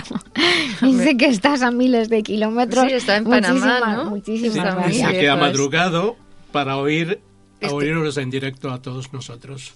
Muchas gracias, Benigno. Te Un mandamos un beso muy grande. Un abrazo, Benigno. Pues muchas gracias a, a todos y la verdad es que es verdad que, que son muchos eh, muchas horas, muchos años de, de trabajo y, y de esfuerzo, muchos sinsabores, que el mundo de, del estudio y la investigación no siempre da frutos positivos. Para que algo salga bien han salido montones de cosas mal. Es que España es un, es un país que tiene grandes descubridores, mm, grandes talentos, grandes personas, pero eh, no nos queremos reconocer a nosotros No, mismos. el problema que hay en España y es una llama- pena, porque se es llama envidia, grande. y la envidia es muy mala. Sí, pero es, Partimos de esa base. es- es Pero una es que- tontería. Pero por desgracia, hoy día vende, disculpa que te lo diga, Nuria, y tú bien lo sabes, vende más los cotilleos y una serie de cosas que hace una serie de cadenas de televisión marcadas por una línea editorial de esas televisiones que marcar lo que es a los científicos, a los técnicos. Aquí en España tenemos gente muy, muy, Muy, muy, muy buena y muy Y es- preparada, y es una pero si vergüenza que, España es un país no, increíble. Nos reconocen fuera de, de nuestras fronteras mucho mejor que aquí. Eso sí, a mí, me- a mí que me importa, disculpa que te diga, la hija de una tornadillera, de no sé qué, no- a mí me, eso me importa de bledos, pero es lo que vende. Hoy día es el cotilleo. Pero, pero yo, yo pregunto un- una cosa. Siempre decimos, eso es lo que vende. Pero cuando hay un programa que ponen programas que yo no digo buenos o no buenos, y un programa y de pronto ese programa se deja de emitir, es porque la gente no lo escucha. O sea que realmente ¿Quién es responsable o culpable de que ese programa, ese tipo de programa se siga emitiendo? ¿De quién lo emite o de quién lo recibe? Porque esos programas se siguen poniendo porque a la gente les gusta. la audiencia, entonces, la audiencia. Entonces digo- es, cuestión, es una cuestión de, de cultura de- básica de las personas. Sí, pero tú, por ejemplo, yo, por ejemplo, todo el mundo dice, yo es que veo los programas de la 2. Vamos a ver. Yo también lo veo los programas de la 2. Y veo los de la 1, la del tal, tal, tal, tal. Sí, No que siempre nombre hablamos los de la 2 por los documentales y esas Pero cosas, es curioso sí.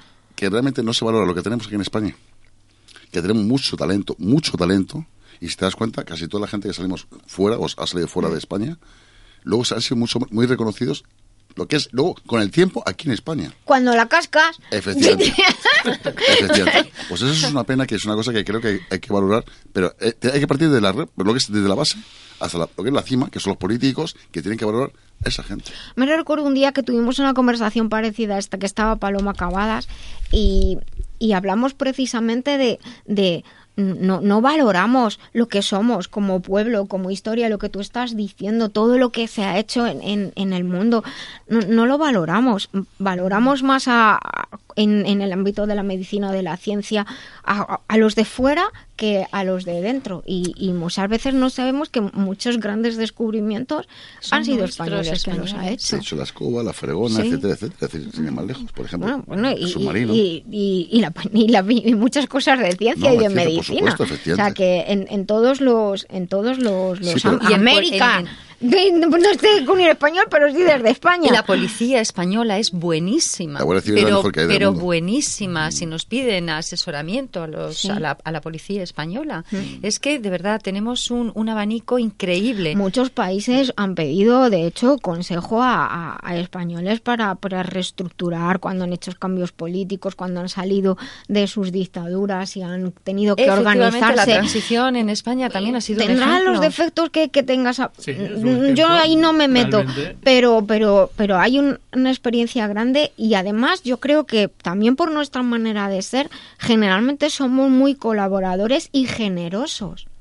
Entonces, ¿por qué no entre nosotros también? Eso Ahí sería. está. Tienen que pasar, como estábamos hablando antes, cosas tan gordas como que prohíban en los centros sanitarios la acupuntura la homeopatía, que prohíban, dicen que prohibían, la, enseñar incluso en las universidades, y es que es cargarte un derecho fundamental, que es la libertad a elegir cómo quieres ser tratado y lo que quieres estudiar. Y además, ¿qué iban a conseguir con esto si eso prosperara? Que no va a prosperar.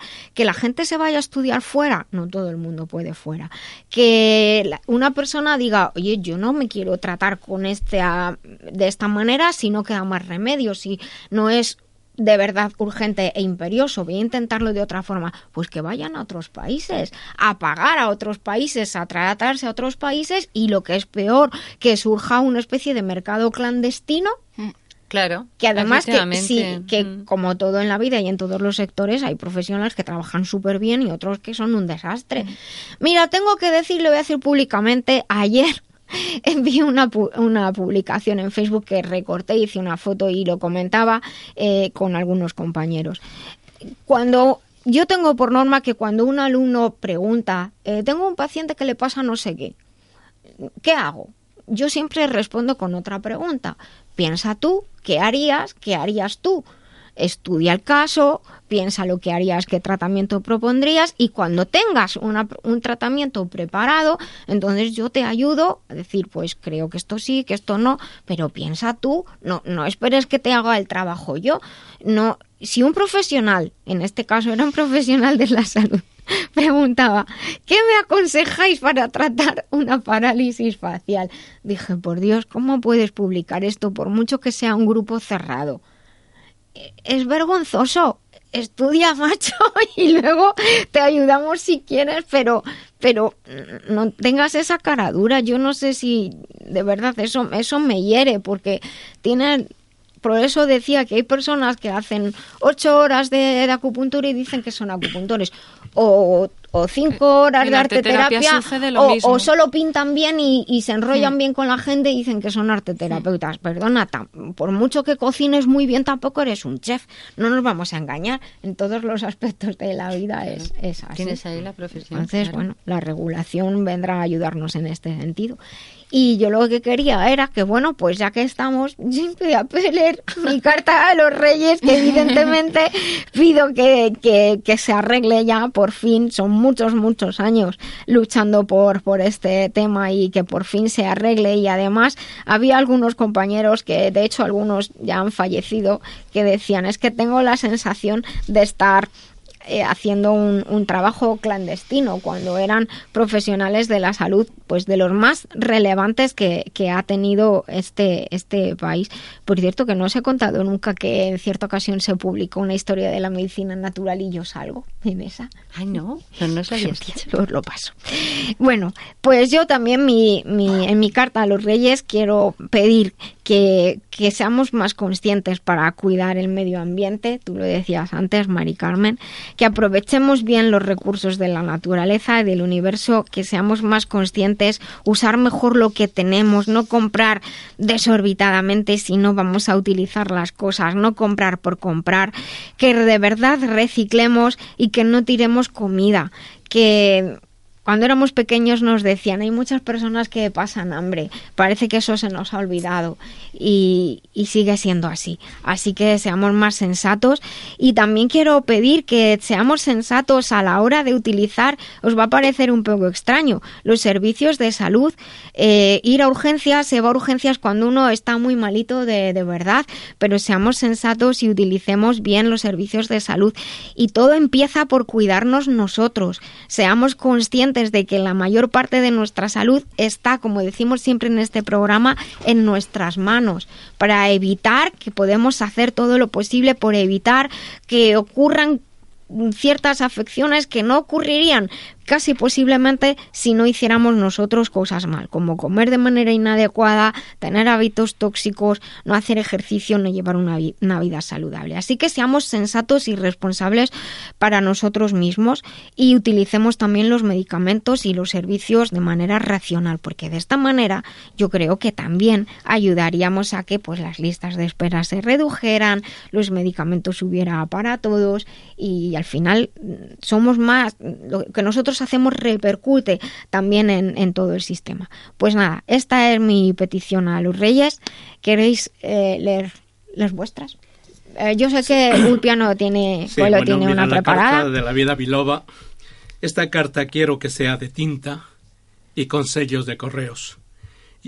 Y una vía de comunicación escrita que salga del corazón y llegue al alma. Que sea una activación de nuestros dones con los que todos nacemos, de nuestras destrezas, de nuestras habilidades, ahora llamadas competencias básicas y transversales, en talentos que percibimos pero que nos cuesta desarrollar. Orison Swetmarden dice, en lo más profundo del hombre habitan esos poderes adormecidos, poderes que le asombrarían que él jamás soñó poseer, fuerzas que revolucionarían su vida si despertaran y entraran en acción. Quiero que, a través de esta carta petición, descubramos la llave de nuestro potencial, pues desde ese mismo, desde el mismo alumbramiento nacemos con luz propia y desde allí estamos encaminados a entusiasmar, comunicando el milagro de la vida, que es único y maravilloso. Venimos con una estrella que luce en la frescura emocional. Venimos a disfrutar lo que nos rodea, a llenar el espíritu gracias a la abundancia de sensaciones. Los seres humanos somos una amalgama de percepciones, de deseos, de emociones, de sentimientos, pensamientos y acciones. Todos estos elementos conforman una unidad y esa unidad da como resultado una forma de ser y actuar en el mundo. Por todo esto, comenzaré pidiendo a los Reyes Magos, con mi deseo e imaginación, son ellos maestros supremos del arte, así como de la vida, teniendo presente la magia de la palabra. Vivimos en un mundo globalizado. Nos necesitamos todos. Cooperemos, colaboremos, contribuyamos para hacer una vida llena de salud y bienestar y un mundo de felicidad y amor. Mi deseo es que acabemos con la pobreza, que nadie se quede sin comer, que llegue agua limpia a todos los rincones de la tierra, en igualdad, con una energía asequible, poco contaminante, que todos tengamos trabajo decente, con paz y justicia, y todos podamos disfrutar los niveles básicos de vida. Quiero recalcar la importancia de los derechos humanos y del derecho internacional, de la igualdad entre los géneros y en el empo- empoderamiento de las mujeres y niños y niñas, la contribución positiva de los migrantes, el fomento de una educación de calidad, inclusiva e igualitaria, la promoción de la salud y el aumento de la esperanza de vida. El secreto de la vida es dar. No hay ninguna otra emoción más enriquecedora que se conozca en la vida que la sen- sensación de ocuparse incondicionalmente de los demás y actuar en beneficio de ellos. El sentido de la contribución hace que la vida valga la pena. Si quieres ser feliz, ayuda a los demás. La ley de la gratitud gobierna por encima de todo tipo de energía, atrayendo energías similares. Albert Einstein demostró que el, que el universo es energía. Los seres humanos también somos de energía con distintas frecuencias. Tus deseos, sentimientos, pensamientos y creencias son los que determinan el tipo de energía y tu frecuencia de vibración. La gratitud atrae gratitud. Mientras te sientas agradecido, estás atrayendo poderosamente energías similares a tu vida, que a su vez te harán experimentar aún situaciones por las que estarás agradecido. Ser agradecido puede cambiar tu vida. Intenta dar las gracias. Cambiará tu vida poderosamente. Quiero entregar mi petición y mensaje a quien trae los regalos. Y a todos recordaros, trata de vivir plenamente, aprovecha todas las oportunidades de aprender, jamás pares de aprender. La vida nunca para de enseñar, aprende de los errores mientras más mejor, cuida de ti mismo, de los amigos y de la familia. Haz que tu, tu humanidad sea el principio que guíe tu vida. Considera tu- la vida un don especial, la salud como primera riqueza, siente la alegría de estar vivo y sano. Con esos dones tu mundo será más flexible y feliz. Muchas gracias. Gracias, qué muy bonito, Coelho. Y mi deseo es que este deseo tuyo y el deseo de Nuria se vean cumplidos para todo el mundo. Estos deseos de Coelho, la verdad es que creo que representan la, lo que pedimos, pedimos todos. Creo que, Nuria, en este Día de la Salud también, es que realmente es lo que necesitamos Hmm. y lo que debemos y lo que está reclamando en definitiva. Sí, al final es la base de todo, porque de hecho Cuatro días que vivimos. Sí, la- y además en ese concepto de, de salud que nosotros siempre decimos, que es física, mental, emocional y social. No solo la salud del cuerpo, sino la salud mental, tener alegría y, y- y tener, pues, vivirlo con, como decimos al principio de- del programa, ser capaces de vivir de forma autónoma y solidaria es una manera bonita. ¿Quieres de- pres- el tuyo que tengo aquí los de los relación- oyentes? Sí, antes de nada me gustaría eh, hacer una propuesta a los oyentes en relación a la gratitud, ¿no? Que siempre escribimos la carta de lo que le pedimos a los reyes. ¿Por qué no probamos también este año a agradecerles, ¿no? Una carta de agradecimiento a, a nuestros reyes para practicar esa gratitud que es el, el pilar fundamental, yo creo que del bienestar emocional y psicológico. Es muy importante. Yo fíjate que siempre, eh, de hecho, inicio y cuando escribo la carta con mi sobrino, lo hacía con mi hijo, siempre primero preguntar qué tal estáis, gracias, gracias. entonces, sí, y luego ya los, los pe- las nuestros deseos y nuestras y bueno pues eh, me gustaría eh, añadir a, a tu carta que es que más completa no podría haber sido pues que seamos que- más conscientes de, de nuestros ciclos y de, de- que aprendamos a respetarnos y a escucharnos porque solo así también podremos ver a los demás y ver al otro. Y creo que también hay una relación muy importante que tenemos que, que valorar y respetar que es la relación con la madre tierra y la relación con lo femenino y con, las mujeres, que va muy Ah, relacionada a cómo nos relacionamos con la tierra. Mira, de hecho hay, hay aquí uno que ha, que ha mandado un oyente que dice, en primer lugar, saludaros a todos los que hacéis esta radio. Eh, mi deseo para este 2019 sería que cesen los conflictos en el mundo, que haya más apoyos para las personas que arriesgan sus vidas cruzando el Mediterráneo, que las mujeres puedan salir a la calle sin miedo a que te quiten la vida. Ese es mi deseo para el 2019 y por último, como madre, mi deseo más especial es que mi hijo sea feliz. Gracias por vuestro programa y nos desean lo mejor para el 19 y lo firma Chelo. Muchas ¿Quieres Qué bonito, leer algo? qué bonito. Tenemos que, que leer, que no quiero que me voy a olvidar. Benigno, Benigno nos mandó ya su, su deseo que dice, yo pido salud, armonía, éxito, abundancia, tiempo, amor, fuerza para lograrlo y contribución. Esta es la petición del doctor Benignona para sus majestades los Reyes Magos. ¿Hay alguna petición ahí que quieras que, que- que lea? Mira, A ver. esta es de Regino. Ah, de. Regino. Pues dice, queridos Reyes Magos, me uno a mis buenos amigos de la vida biloba para pediros varias cosas. En estos momentos en que atravesamos por una grave crisis social, económica y política y educativa, con un deterioro de los valores humanos como la generosidad, la bondad, la solidaridad y la cordialidad, os pido vuestra intervención para que los valores cívicos primen sobre esa decadencia que cada día detectamos en nuestro quehacer diario y en ese abismo que se ha creado entre pobres y ricos se atenúe en el sentido que las diferencias sociales se reduzcan. Para ello todos tenemos que colaborar, erradicando la corrupción y otros males que dañan gravemente nuestra convivencia. Gracias, majestades. Esta es la petición de Regino Mateo del Peral. Muchas gracias. Pues mira, tengo aquí también otra muy bonita. Eh, verás que, que me ha gustado mucho.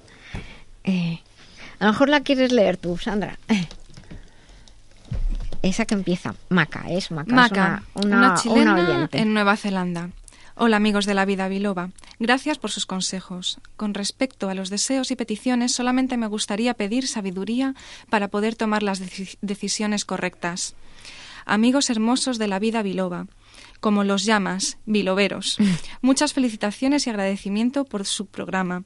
Como puedo, los difundo con amigos y familiares. Deseamos que te recuperes pronto. No, eso, eso lo- se lo puse yo. Ah. Que recuperes pronto porque Dime dónde tengo que parar, que yo sigo leyendo. que estaba malita, de hecho nos mandó una, una consulta y entonces pues yo Entonces le- le deseamos que te copiado así, recuperes pronto. Deseamos que te recuperes pronto, eso era para, Maca, para bien, decírselo, decírselo a ella. Pues la verdad es que han llegado muchos micro mensajes y, y- y- y todos al final han quedado unidos también en, en la carta de, de Coelho. Y quiero dar las gracias, pues precisamente eh, por, por este por esta eh, acogida que ha tenido el hecho de, de poder lanzar al aire nuestros mensajes a los Reyes Magos, que como estamos en la radio llegan antes. No sé si lo habéis pensado. Y en directo. Claro, claro, Es que llegan la antes y en vida- directo. La vida y los deseos, el pensamiento tiene una fuerza increíble. Entonces todo lo que tú pienses, tú desees, es como un boomerang. Tú pides el deseo, lo lanzas al universo y luego lo recibes. Y así, claro, los Reyes Magos lo reciben Lo también. reciben todos, Y sí. mañana, que vienen esta noche. Esta noche ya, es- ahora ya, ya tenemos que recordar a, los niños que nos están escuchando Claro. ahora que ya saben que esta noche quieres a dormir pronto, Claro. dejar los zapatos bien limpios, no dejéis unos zapatos cutres, por favor. No se dejan esas zapatillas de deporte que huelen tan mal. Esas no, los, za- unos zapatos bonitos. Y además que esté muy claro cuáles son los tuyos. ¿eh? Hay que, ante la duda, pone el nombre en los zapatos, pero normalmente los reyes lo saben todo. Claro, y luego un vasito de leche chiquitín, ¿no? Y un poquito de turrón o algo Yo había por si pensado vienen. pepino. Pepino. pues mira, pero Qué buena idea. a- algunos dejan cosas más contundentes, porque yo, yo, claro, siempre pienso, todos los sitios leche, en todos los sitios galletas, Bueno, pues vamos claro, a dejarlos. Unas frutas. Unas frutas. Un poquito o- de bicarbonato. Con limón. Pero bueno, algo de beber siempre Claro. y, y algo de, de comer para los reyes. Y entonces, pues, poner los zapatitos debajo del árbol. Y si pones una notita de gracias, pues también es muy importante porque mañana tienen que estar hechos polvo de cansados, de cansados de ir por, por todas las casas. Así que ya sabéis, esta noche a dormir prontito. Eso. ¿Tú, Ay, yo me pongo nerviosa. Yo, Yo- yo también. El otro día estuve con el rey Baltasar, Sí, que es mi rey, y solo te le pedí una cosa que es respeto. respeto. es una cosa que, por desgracia, cada vez lo veo menos en la gente. Vas en el transporte público, hay gente mayor, hay gente que se hace el despistado para no dejar el sitio. Sí, miran para otro lado al móvil. Eh, efectivamente, sí, o se hacen el dormido o la dormida. Es decir, eh, todo ese tipo de cosas, hace tiempo, pues lo ve- veo, vengo observando, que es el respeto, es decir, hacia la gente mayor, Hmm. del cual le mando un fuerte abrazo. Sobre todo cuando vives en una residencia o vas a una residencia, ves a esa gente mayor que ya ha pasado su vida y está en sus últimas, como se suele decir, ver que han luchado por nosotros, que han estado trabajando por nosotros, por ellos, por sacar un sacrificio, que ayudan a sus hijos, a sus nietos. Y eso solamente le pido es respeto. Cuando llevan una bolsa grande que no pueden ni con ella, Ayudarle. Claro. cuando van a cruzar una carretera, lo que sea, indicarles que hay luz verde y roja, que hay veces que no lo ven, por desgracia. Es decir, que esos tipos de valores son los que solo te pido para la humanidad. ¿Sabes a mí lo que me preocupa de esto que estás diciendo? Que mm, en los últimos tiempos me he dado cuenta de que a veces las personas mayores, cuando éramos pequeños le cogías la bolsa y le llevabas la compra, se asustan porque piensan que se las vas a quitar. Y eso es muy, muy triste. Sí, pero ¿sabes lo que pasa, eh, Nuria? Hay muchas formas de decir las cosas y de decir las cosas. Es decir, yo, por ejemplo, el día que tuvimos aquí a- al invidente, Mm. él dijo que hay muchas formas de tratar. Que, por Exacto. ejemplo, que había no- que preguntarle. ¿necesitas que te ayude? Porque si no se asustan. Eso Es nos decir, lo dijo. yo te lo digo primero, mm, ayer sin A lejos, Luis por Alberto, ejemplo, le, llamamos una, le mandamos un abrazo. Yo ayer iba por la calle y vi una mujer que no podía ni andar, la pobrecita, iba con un carro de la compra. Y yo mismo me acerqué a ella y le subí el carro de la compra a su casa. Mm. Esas cosas ya no se ven.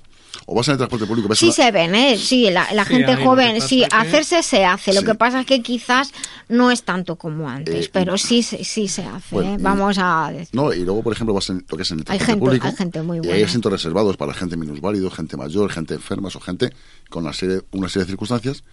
Y la gente se sienta, se pone sus casquitos y es indiferente. mm, y les dice, oye, si no te importa levantar, es que tiene que ser esta, esta persona. Ese tipo de valores. Sí. creo que se han perdido últimamente. No sé. Bueno, pues la verdad es que yo creo que es muy bonito ayudar y, y sentirte sentirte útil. Yo estoy intentando enseñárselo a mi hijo y decir, cuando tú ayudas a una persona, te sientes útil y eso te da felicidad. Has ayudado a alguien, te da felicidad a ti. Y recuerdo que en una ocasión me llamó diciendo, era pequeño, me llamó diciendo, Tienes razón. Qué contento estoy. Alguien se había dejado, os vais a reír, alguien se había dejado el coche del niño sin niño en la calle, en la puerta de una farmacia. Yo creo que metieron todo en el coche y se largaron y dejaron el coche. Y él ve el coche y cogió el cochecito, preguntó en la farmacia, en la farmacia no, no, nadie era el dueño del coche y no apareciendo nadie, se fue, que claro, perdió su tiempo, por así decirlo, al ayuntamiento, a la policía y dejó, dejó el coche allí. A los minutos llegó un padre desesperado. Y entonces dijo, me he sentido tan bien al ver a esa persona. Digo, pues es que eso lo tenemos que hacer. Lo triste, repito, es que muchas personas, eh, como la sociedad está tan mal, pues de primeras desconfían. Y entonces también es duro para cuando alguien quiere ayudar a alguien que de primeras haya ese rechazo sabiendo que lo que pretende Pero por lo es menos lo intentas. Eso, exacto. Pues bueno, ojalá que todos estos deseos se cumplan. Continuamos nuestro programa. Ya hemos mandado nuestros deseos a los reyes desde el remitente intermitente. Y además, qué mejor sección para enviar las cartas que el remitente intermitente. Por supuesto. ¿Has escrito un libro y quieres publicarlo? Las grandes editoriales te han cerrado sus puertas. ¿Piensas autoeditar pero no te fías? Letra Clara Ediciones pone a tu disposición todo lo necesario para sacar adelante tu obra. No lo dudes. Letra Clara, tu editorial profesional con el mayor nivel y claridad. Visítanos en letraclara.com. Letra Clara. Ahora sí, vas a publicar tu libro.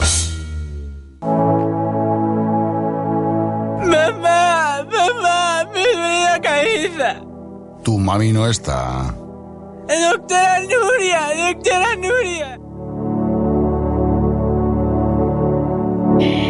La verdad es que yo eh, siempre luego ahora vienen las cosas serias, pero, pero este indicativo me, me gusta mucho. Quiere decir que entramos en nuestra sección de, consultas que nos llegan desde distintos medios, desde las redes sociales, desde la web del programa lavidabiloba.com.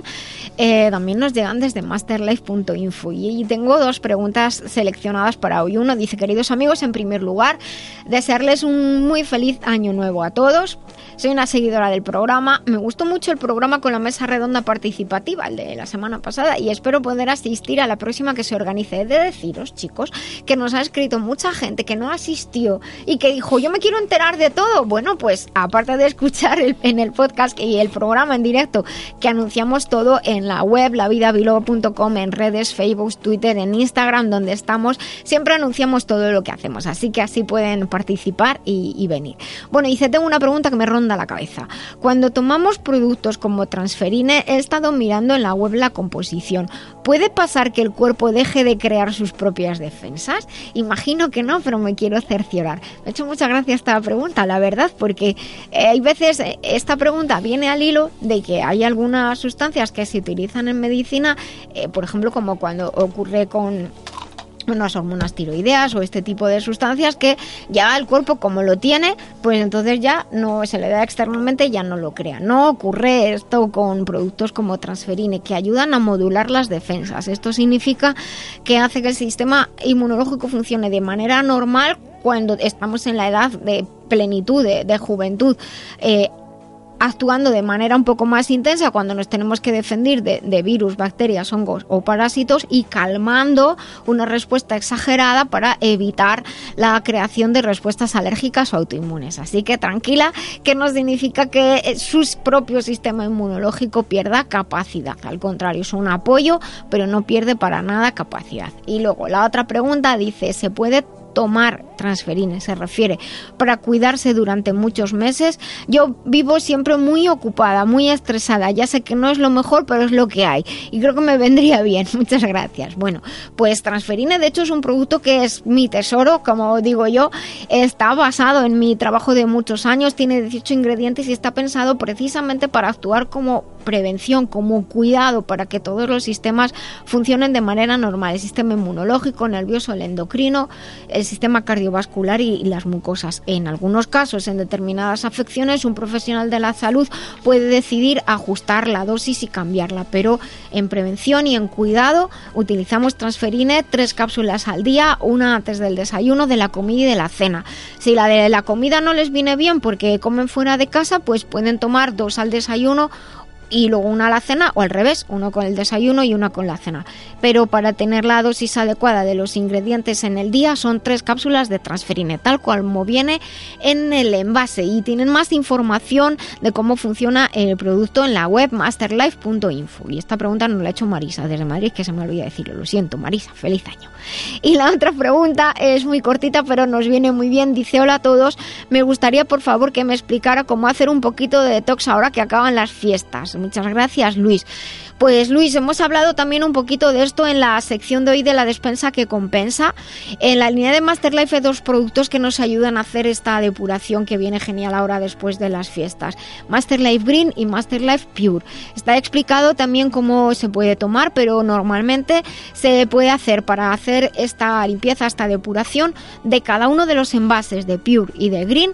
Tomaríamos 20 mililitros por la mañana y 20 mililitros por la noche. Se puede juntar eh, al mismo tiempo y así facilitamos la toma. Y luego, cuando ha acabado un primer envase a razón de 20 mililitros de cada uno por la mañana y por la noche, pues pasamos a la dosis normal, la dosis media, que es 20 mililitros de cada uno, de Pure, por ejemplo, por la mañana y de Green por la noche, para actuar a, tanto en el sistema eh, limpiar los riñones, limpiar hígado, vesícula biliar, intestinos y como siempre saben también que comento los productos de Masterlife están pensados para ayudar también a la emoción y a la mente desde el cuerpo y así todo se beneficia. Así que muchísimas gracias por sus consultas y en este año que hemos comenzado espero que nos las sigan enviando porque estamos sobre todo encantados de poder ayudarles.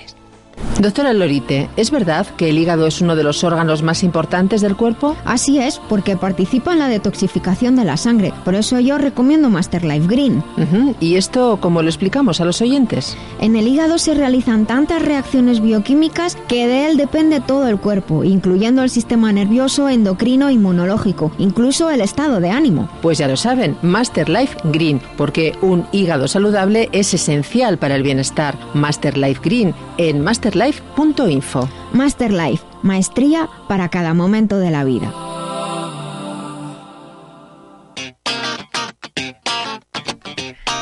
Pues continuamos en la vida biloba y estamos en esta sección que dedicamos a conocer el trabajo de otros tipos de profesionales, a veces pues un poco distintos, incluso algunos desconocidos. En esta sección han pasado desde eh, los que ayudan y limpian en los quirófanos hasta anestesistas. Hemos tenido a mucha gente, muchos profesionales que están directa o indirectamente relacionados con la salud. Hoy tenemos a una profesional di- relacionada directamente con la salud. Se llama Sandra Blanca. Hola de nuevo, Sandra. Hola, Nuria. Te conocíamos por las portadas del libro de María del Carmen Aranda. Sí. Preciosa, por Gracias. cierto, todos lo, lo dijimos. Y hoy estás aquí en el programa porque vienes a hablarnos de arteterapia. Y claro, cuando uno escucha la palabra arteterapia, pues poco más o menos que piensa que pues que dibujas tú en tu casa y punto y se acabó y así ya está. Pero hoy creo que no. ¿Qué es la arteterapia? De hecho, para la arteterapia, una figura fundamental es el arteterapeuta. Exacto. Eh, se genera una relación triangular entre arteterapeuta, paciente o usuario y la obra. Eso es muy importante en la arteterapia. Os diré que pues, es una poderosa vía de trabajo que utiliza mm, el proceso de creación a través del lenguaje artístico para acompañar y facilitar procesos eh, psicoterapéuticos y promover el bienestar.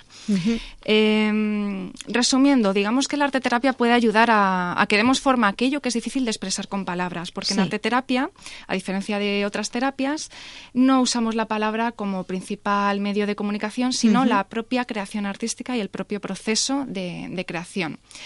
¿Qué sucede cuando conectamos con nuestro proceso creativo?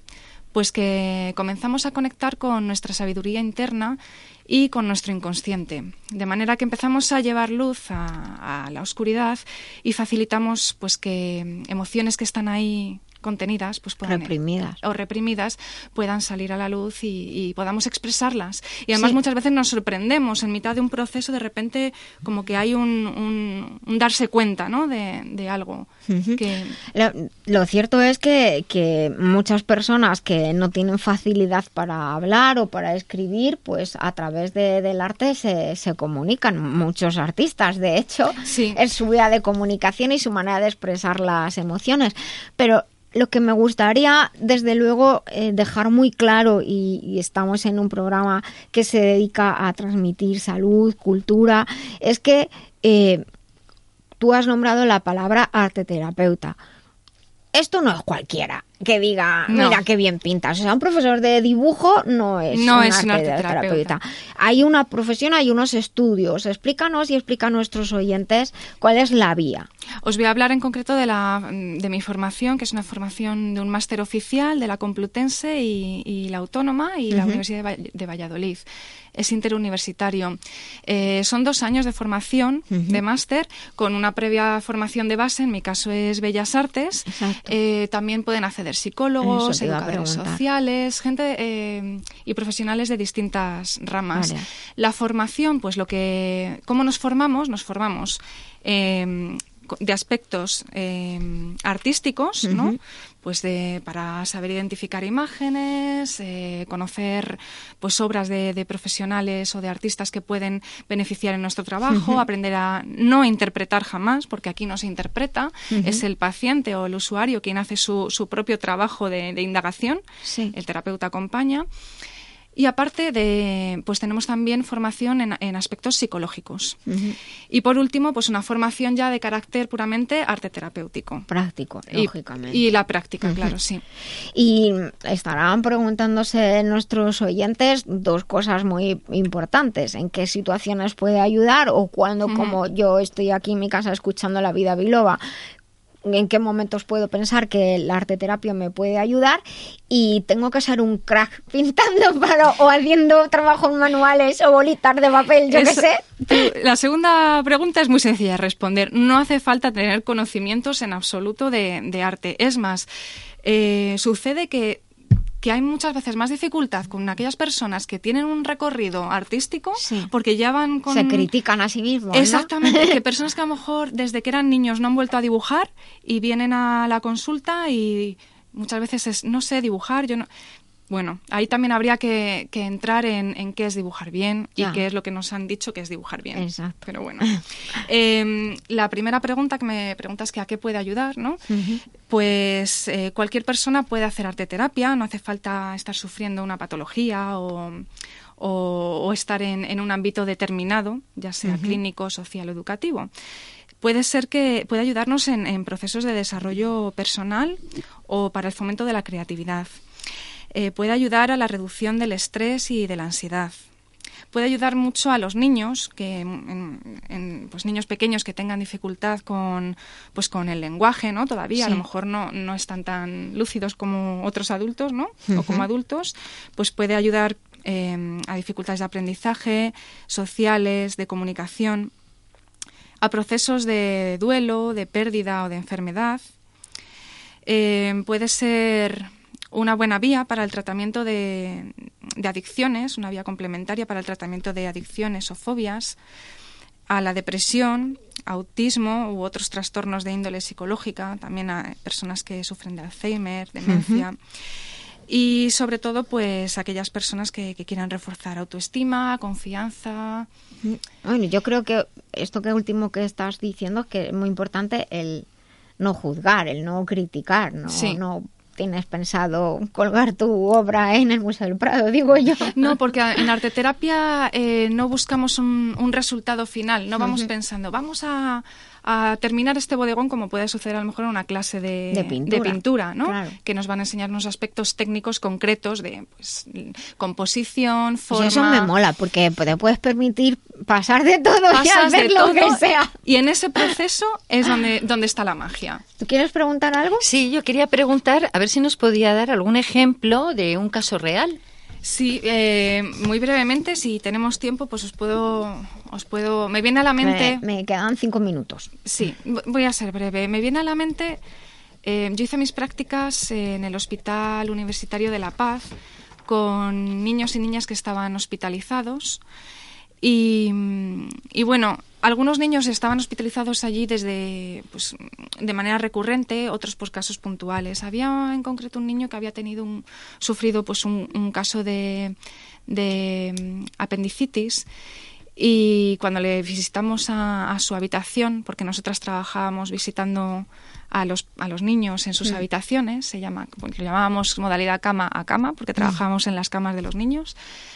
Em, pues eh, este niño acaba de ser operado y le preguntamos a su mamá y a él, porque tenía, creo que recordar que cuatro añitos, si quería hacer arte terapia. Entonces, eh, nosotras llevamos como una batería de, de materiales, porque trabajamos, trabajamos con infinidad de materiales, desde eh, pintura, mm, fotografía, plastilina, vídeo. Es muy potente con adolescentes, por ejemplo, Claro. el trabajar con vídeos o incluso con los dispositivos móviles. Eh, pues en este caso el niño quiso trabajar con plastilina, quiso hacer un país y empezó haciendo China. Ah, qué curioso. sí, él empezó haciendo China. Eh, Qué curioso. a mí me gusta trabajar de manera no, no dirigida. Primero, detectar un poco cuáles son las necesidades de la persona. Si la persona necesita que acompañes o dirijas un poquito o le des una consigna, pues ya se la das. Pero si es la persona la que trae lo suyo, Sí. ¿por qué no, no? Es mejor dejarlo. Y este niño quería hacer China. Empezó haciendo China y luego se quedó trabajando en la tripa de China y la tripa de China. Y a la tripa de China le salieron piernas y bracitos. Pero lo curioso fue ese proceso en el que el niño estuvo elaborando todo aquello que había vivido en su tripita, ¿no? Sin ponerle palabras, pero lo estuvo expresando eh, a nivel plástico. Entonces, bueno, fue una experiencia preciosa. Mm. ¿Y por qué China al, al final? ¿Va Pues quizá? China le vino de repente, ¿no? Fue como el detonante, es lo que le vino China. Y después China se convirtió en un personaje con sus ojitos, sus piernecitas, eh, y cuyo principal trabajo desarrolló en la tripa de, de ese Claro, lo que, le personaje. había, lo que le había pasado, qué, Sí. qué curioso. ¿Y qué tipo normalmente, Sandra, tienes eh, eh, de pacientes? Eh, ¿Niños, adultos, eh, personas mayores? Pues en mi caso he trabajado con familias, ahora mismo estoy trabajando con familias eh, con, con niños de 0 a 3, estoy desarrollando varios talleres eh, con estas eh, con familias. También he trabajado con personas mayores, en centros de mayores, en residencias y, y con niños y con menores. Em, los ámbitos de trabajo, como he citado antes muy rápidamente, pues era, son el ámbito clínico, ¿no? el ámbito social, por ejemplo, pues se puede trabajar con personas mayores, mujeres, bueno, eh, inmigrantes y luego estaría pues el ámbito educativo en escuelas. Ya perdón, sí. Lo que, lo que quiero, para que no se nos pase el Sí. tiempo, aparte de que quiero felicitar a Mari Carmen, porque todavía no hemos dicho que Sandra no solamente es quien ilustra tus libros últimos, sino que es tu hija. es tu Estoy- obra. Sí, sí. Estoy súper feliz compartiendo este programa con ella tan interesante. Sí, sí. A mí me gusta mucho que vengan los hijos porque es una manera de compartir así intergeneracional y como decía con el otro día que se te cae la baba. ¿Por qué me veis Es que tan contenta? Pues Claro, porque me da unas sesiones de arte terapia y tal, que vengo pues eh, Nueva. pletórica, nueva. Sí. Y una cosa antes de que se nos pase el tiempo, que dinos cómo, cómo contactar contigo, porque seguro que hay gente que nos está escuchando y que luego escuchará el podcast y quieren contactar contigo, aunque nosotros pondremos también el contacto en las redes. Pues fundamentalmente a través de mi página web, que es sandrablanca.es. sandrablanca.es. También tengo un blog que es La Casa Matiz y en redes sociales, pero fundamentalmente Desde la web. Desde la web. Bueno, de todas maneras, si tú nos escribes al Facebook nuestro, nosotros lo compartimos. Fenomenal. Tú nos mandas los links y nosotros los compartimos, pero sandrablanca.es. Y ya he- hemos podido deducir que se pueden hacer sesiones individuales, grupales y todo tipo de, de edades. Y bueno, felicidades porque yo había efectivamente escuchado y leído sobre arte terapia, pero nunca tan a fondo como hoy. Me parece un trabajo muy bonito, muy interesante y sobre todo pues poder sacar del interior todo lo que íbamos dentro. Y cuando realmente sabes lo que es arte terapia es cuando atraviesas un proceso de arte terapéutico. Eso como todo en la vida. Sí. Pues ya nos queda muy poquito tiempo, tenemos que despedir, daros las gracias a todos, os deseo que los reyes os dejen vuestros deseos. Nos despedimos ya. Eh, Sí, bueno, tenías unas fechas, ¿no? Que vas a Sí, dar las unas- hemos dicho en, Ah, en que lo- las pero hemos dicho ya. repítelas. Sí, el 18 de enero en una live, eh, introducción a la arte terapia y arte terapia en femenino a partir del 2 de febrero para en, mujeres. En, en la web, en la web de Sandra, eh, sandrablanca.es. Recuerden sonreír que es gratis. El cerebro cree que somos felices y todo el cuerpo así lo percibe. Hasta el próximo sábado, vivan conmigo la vida biloba.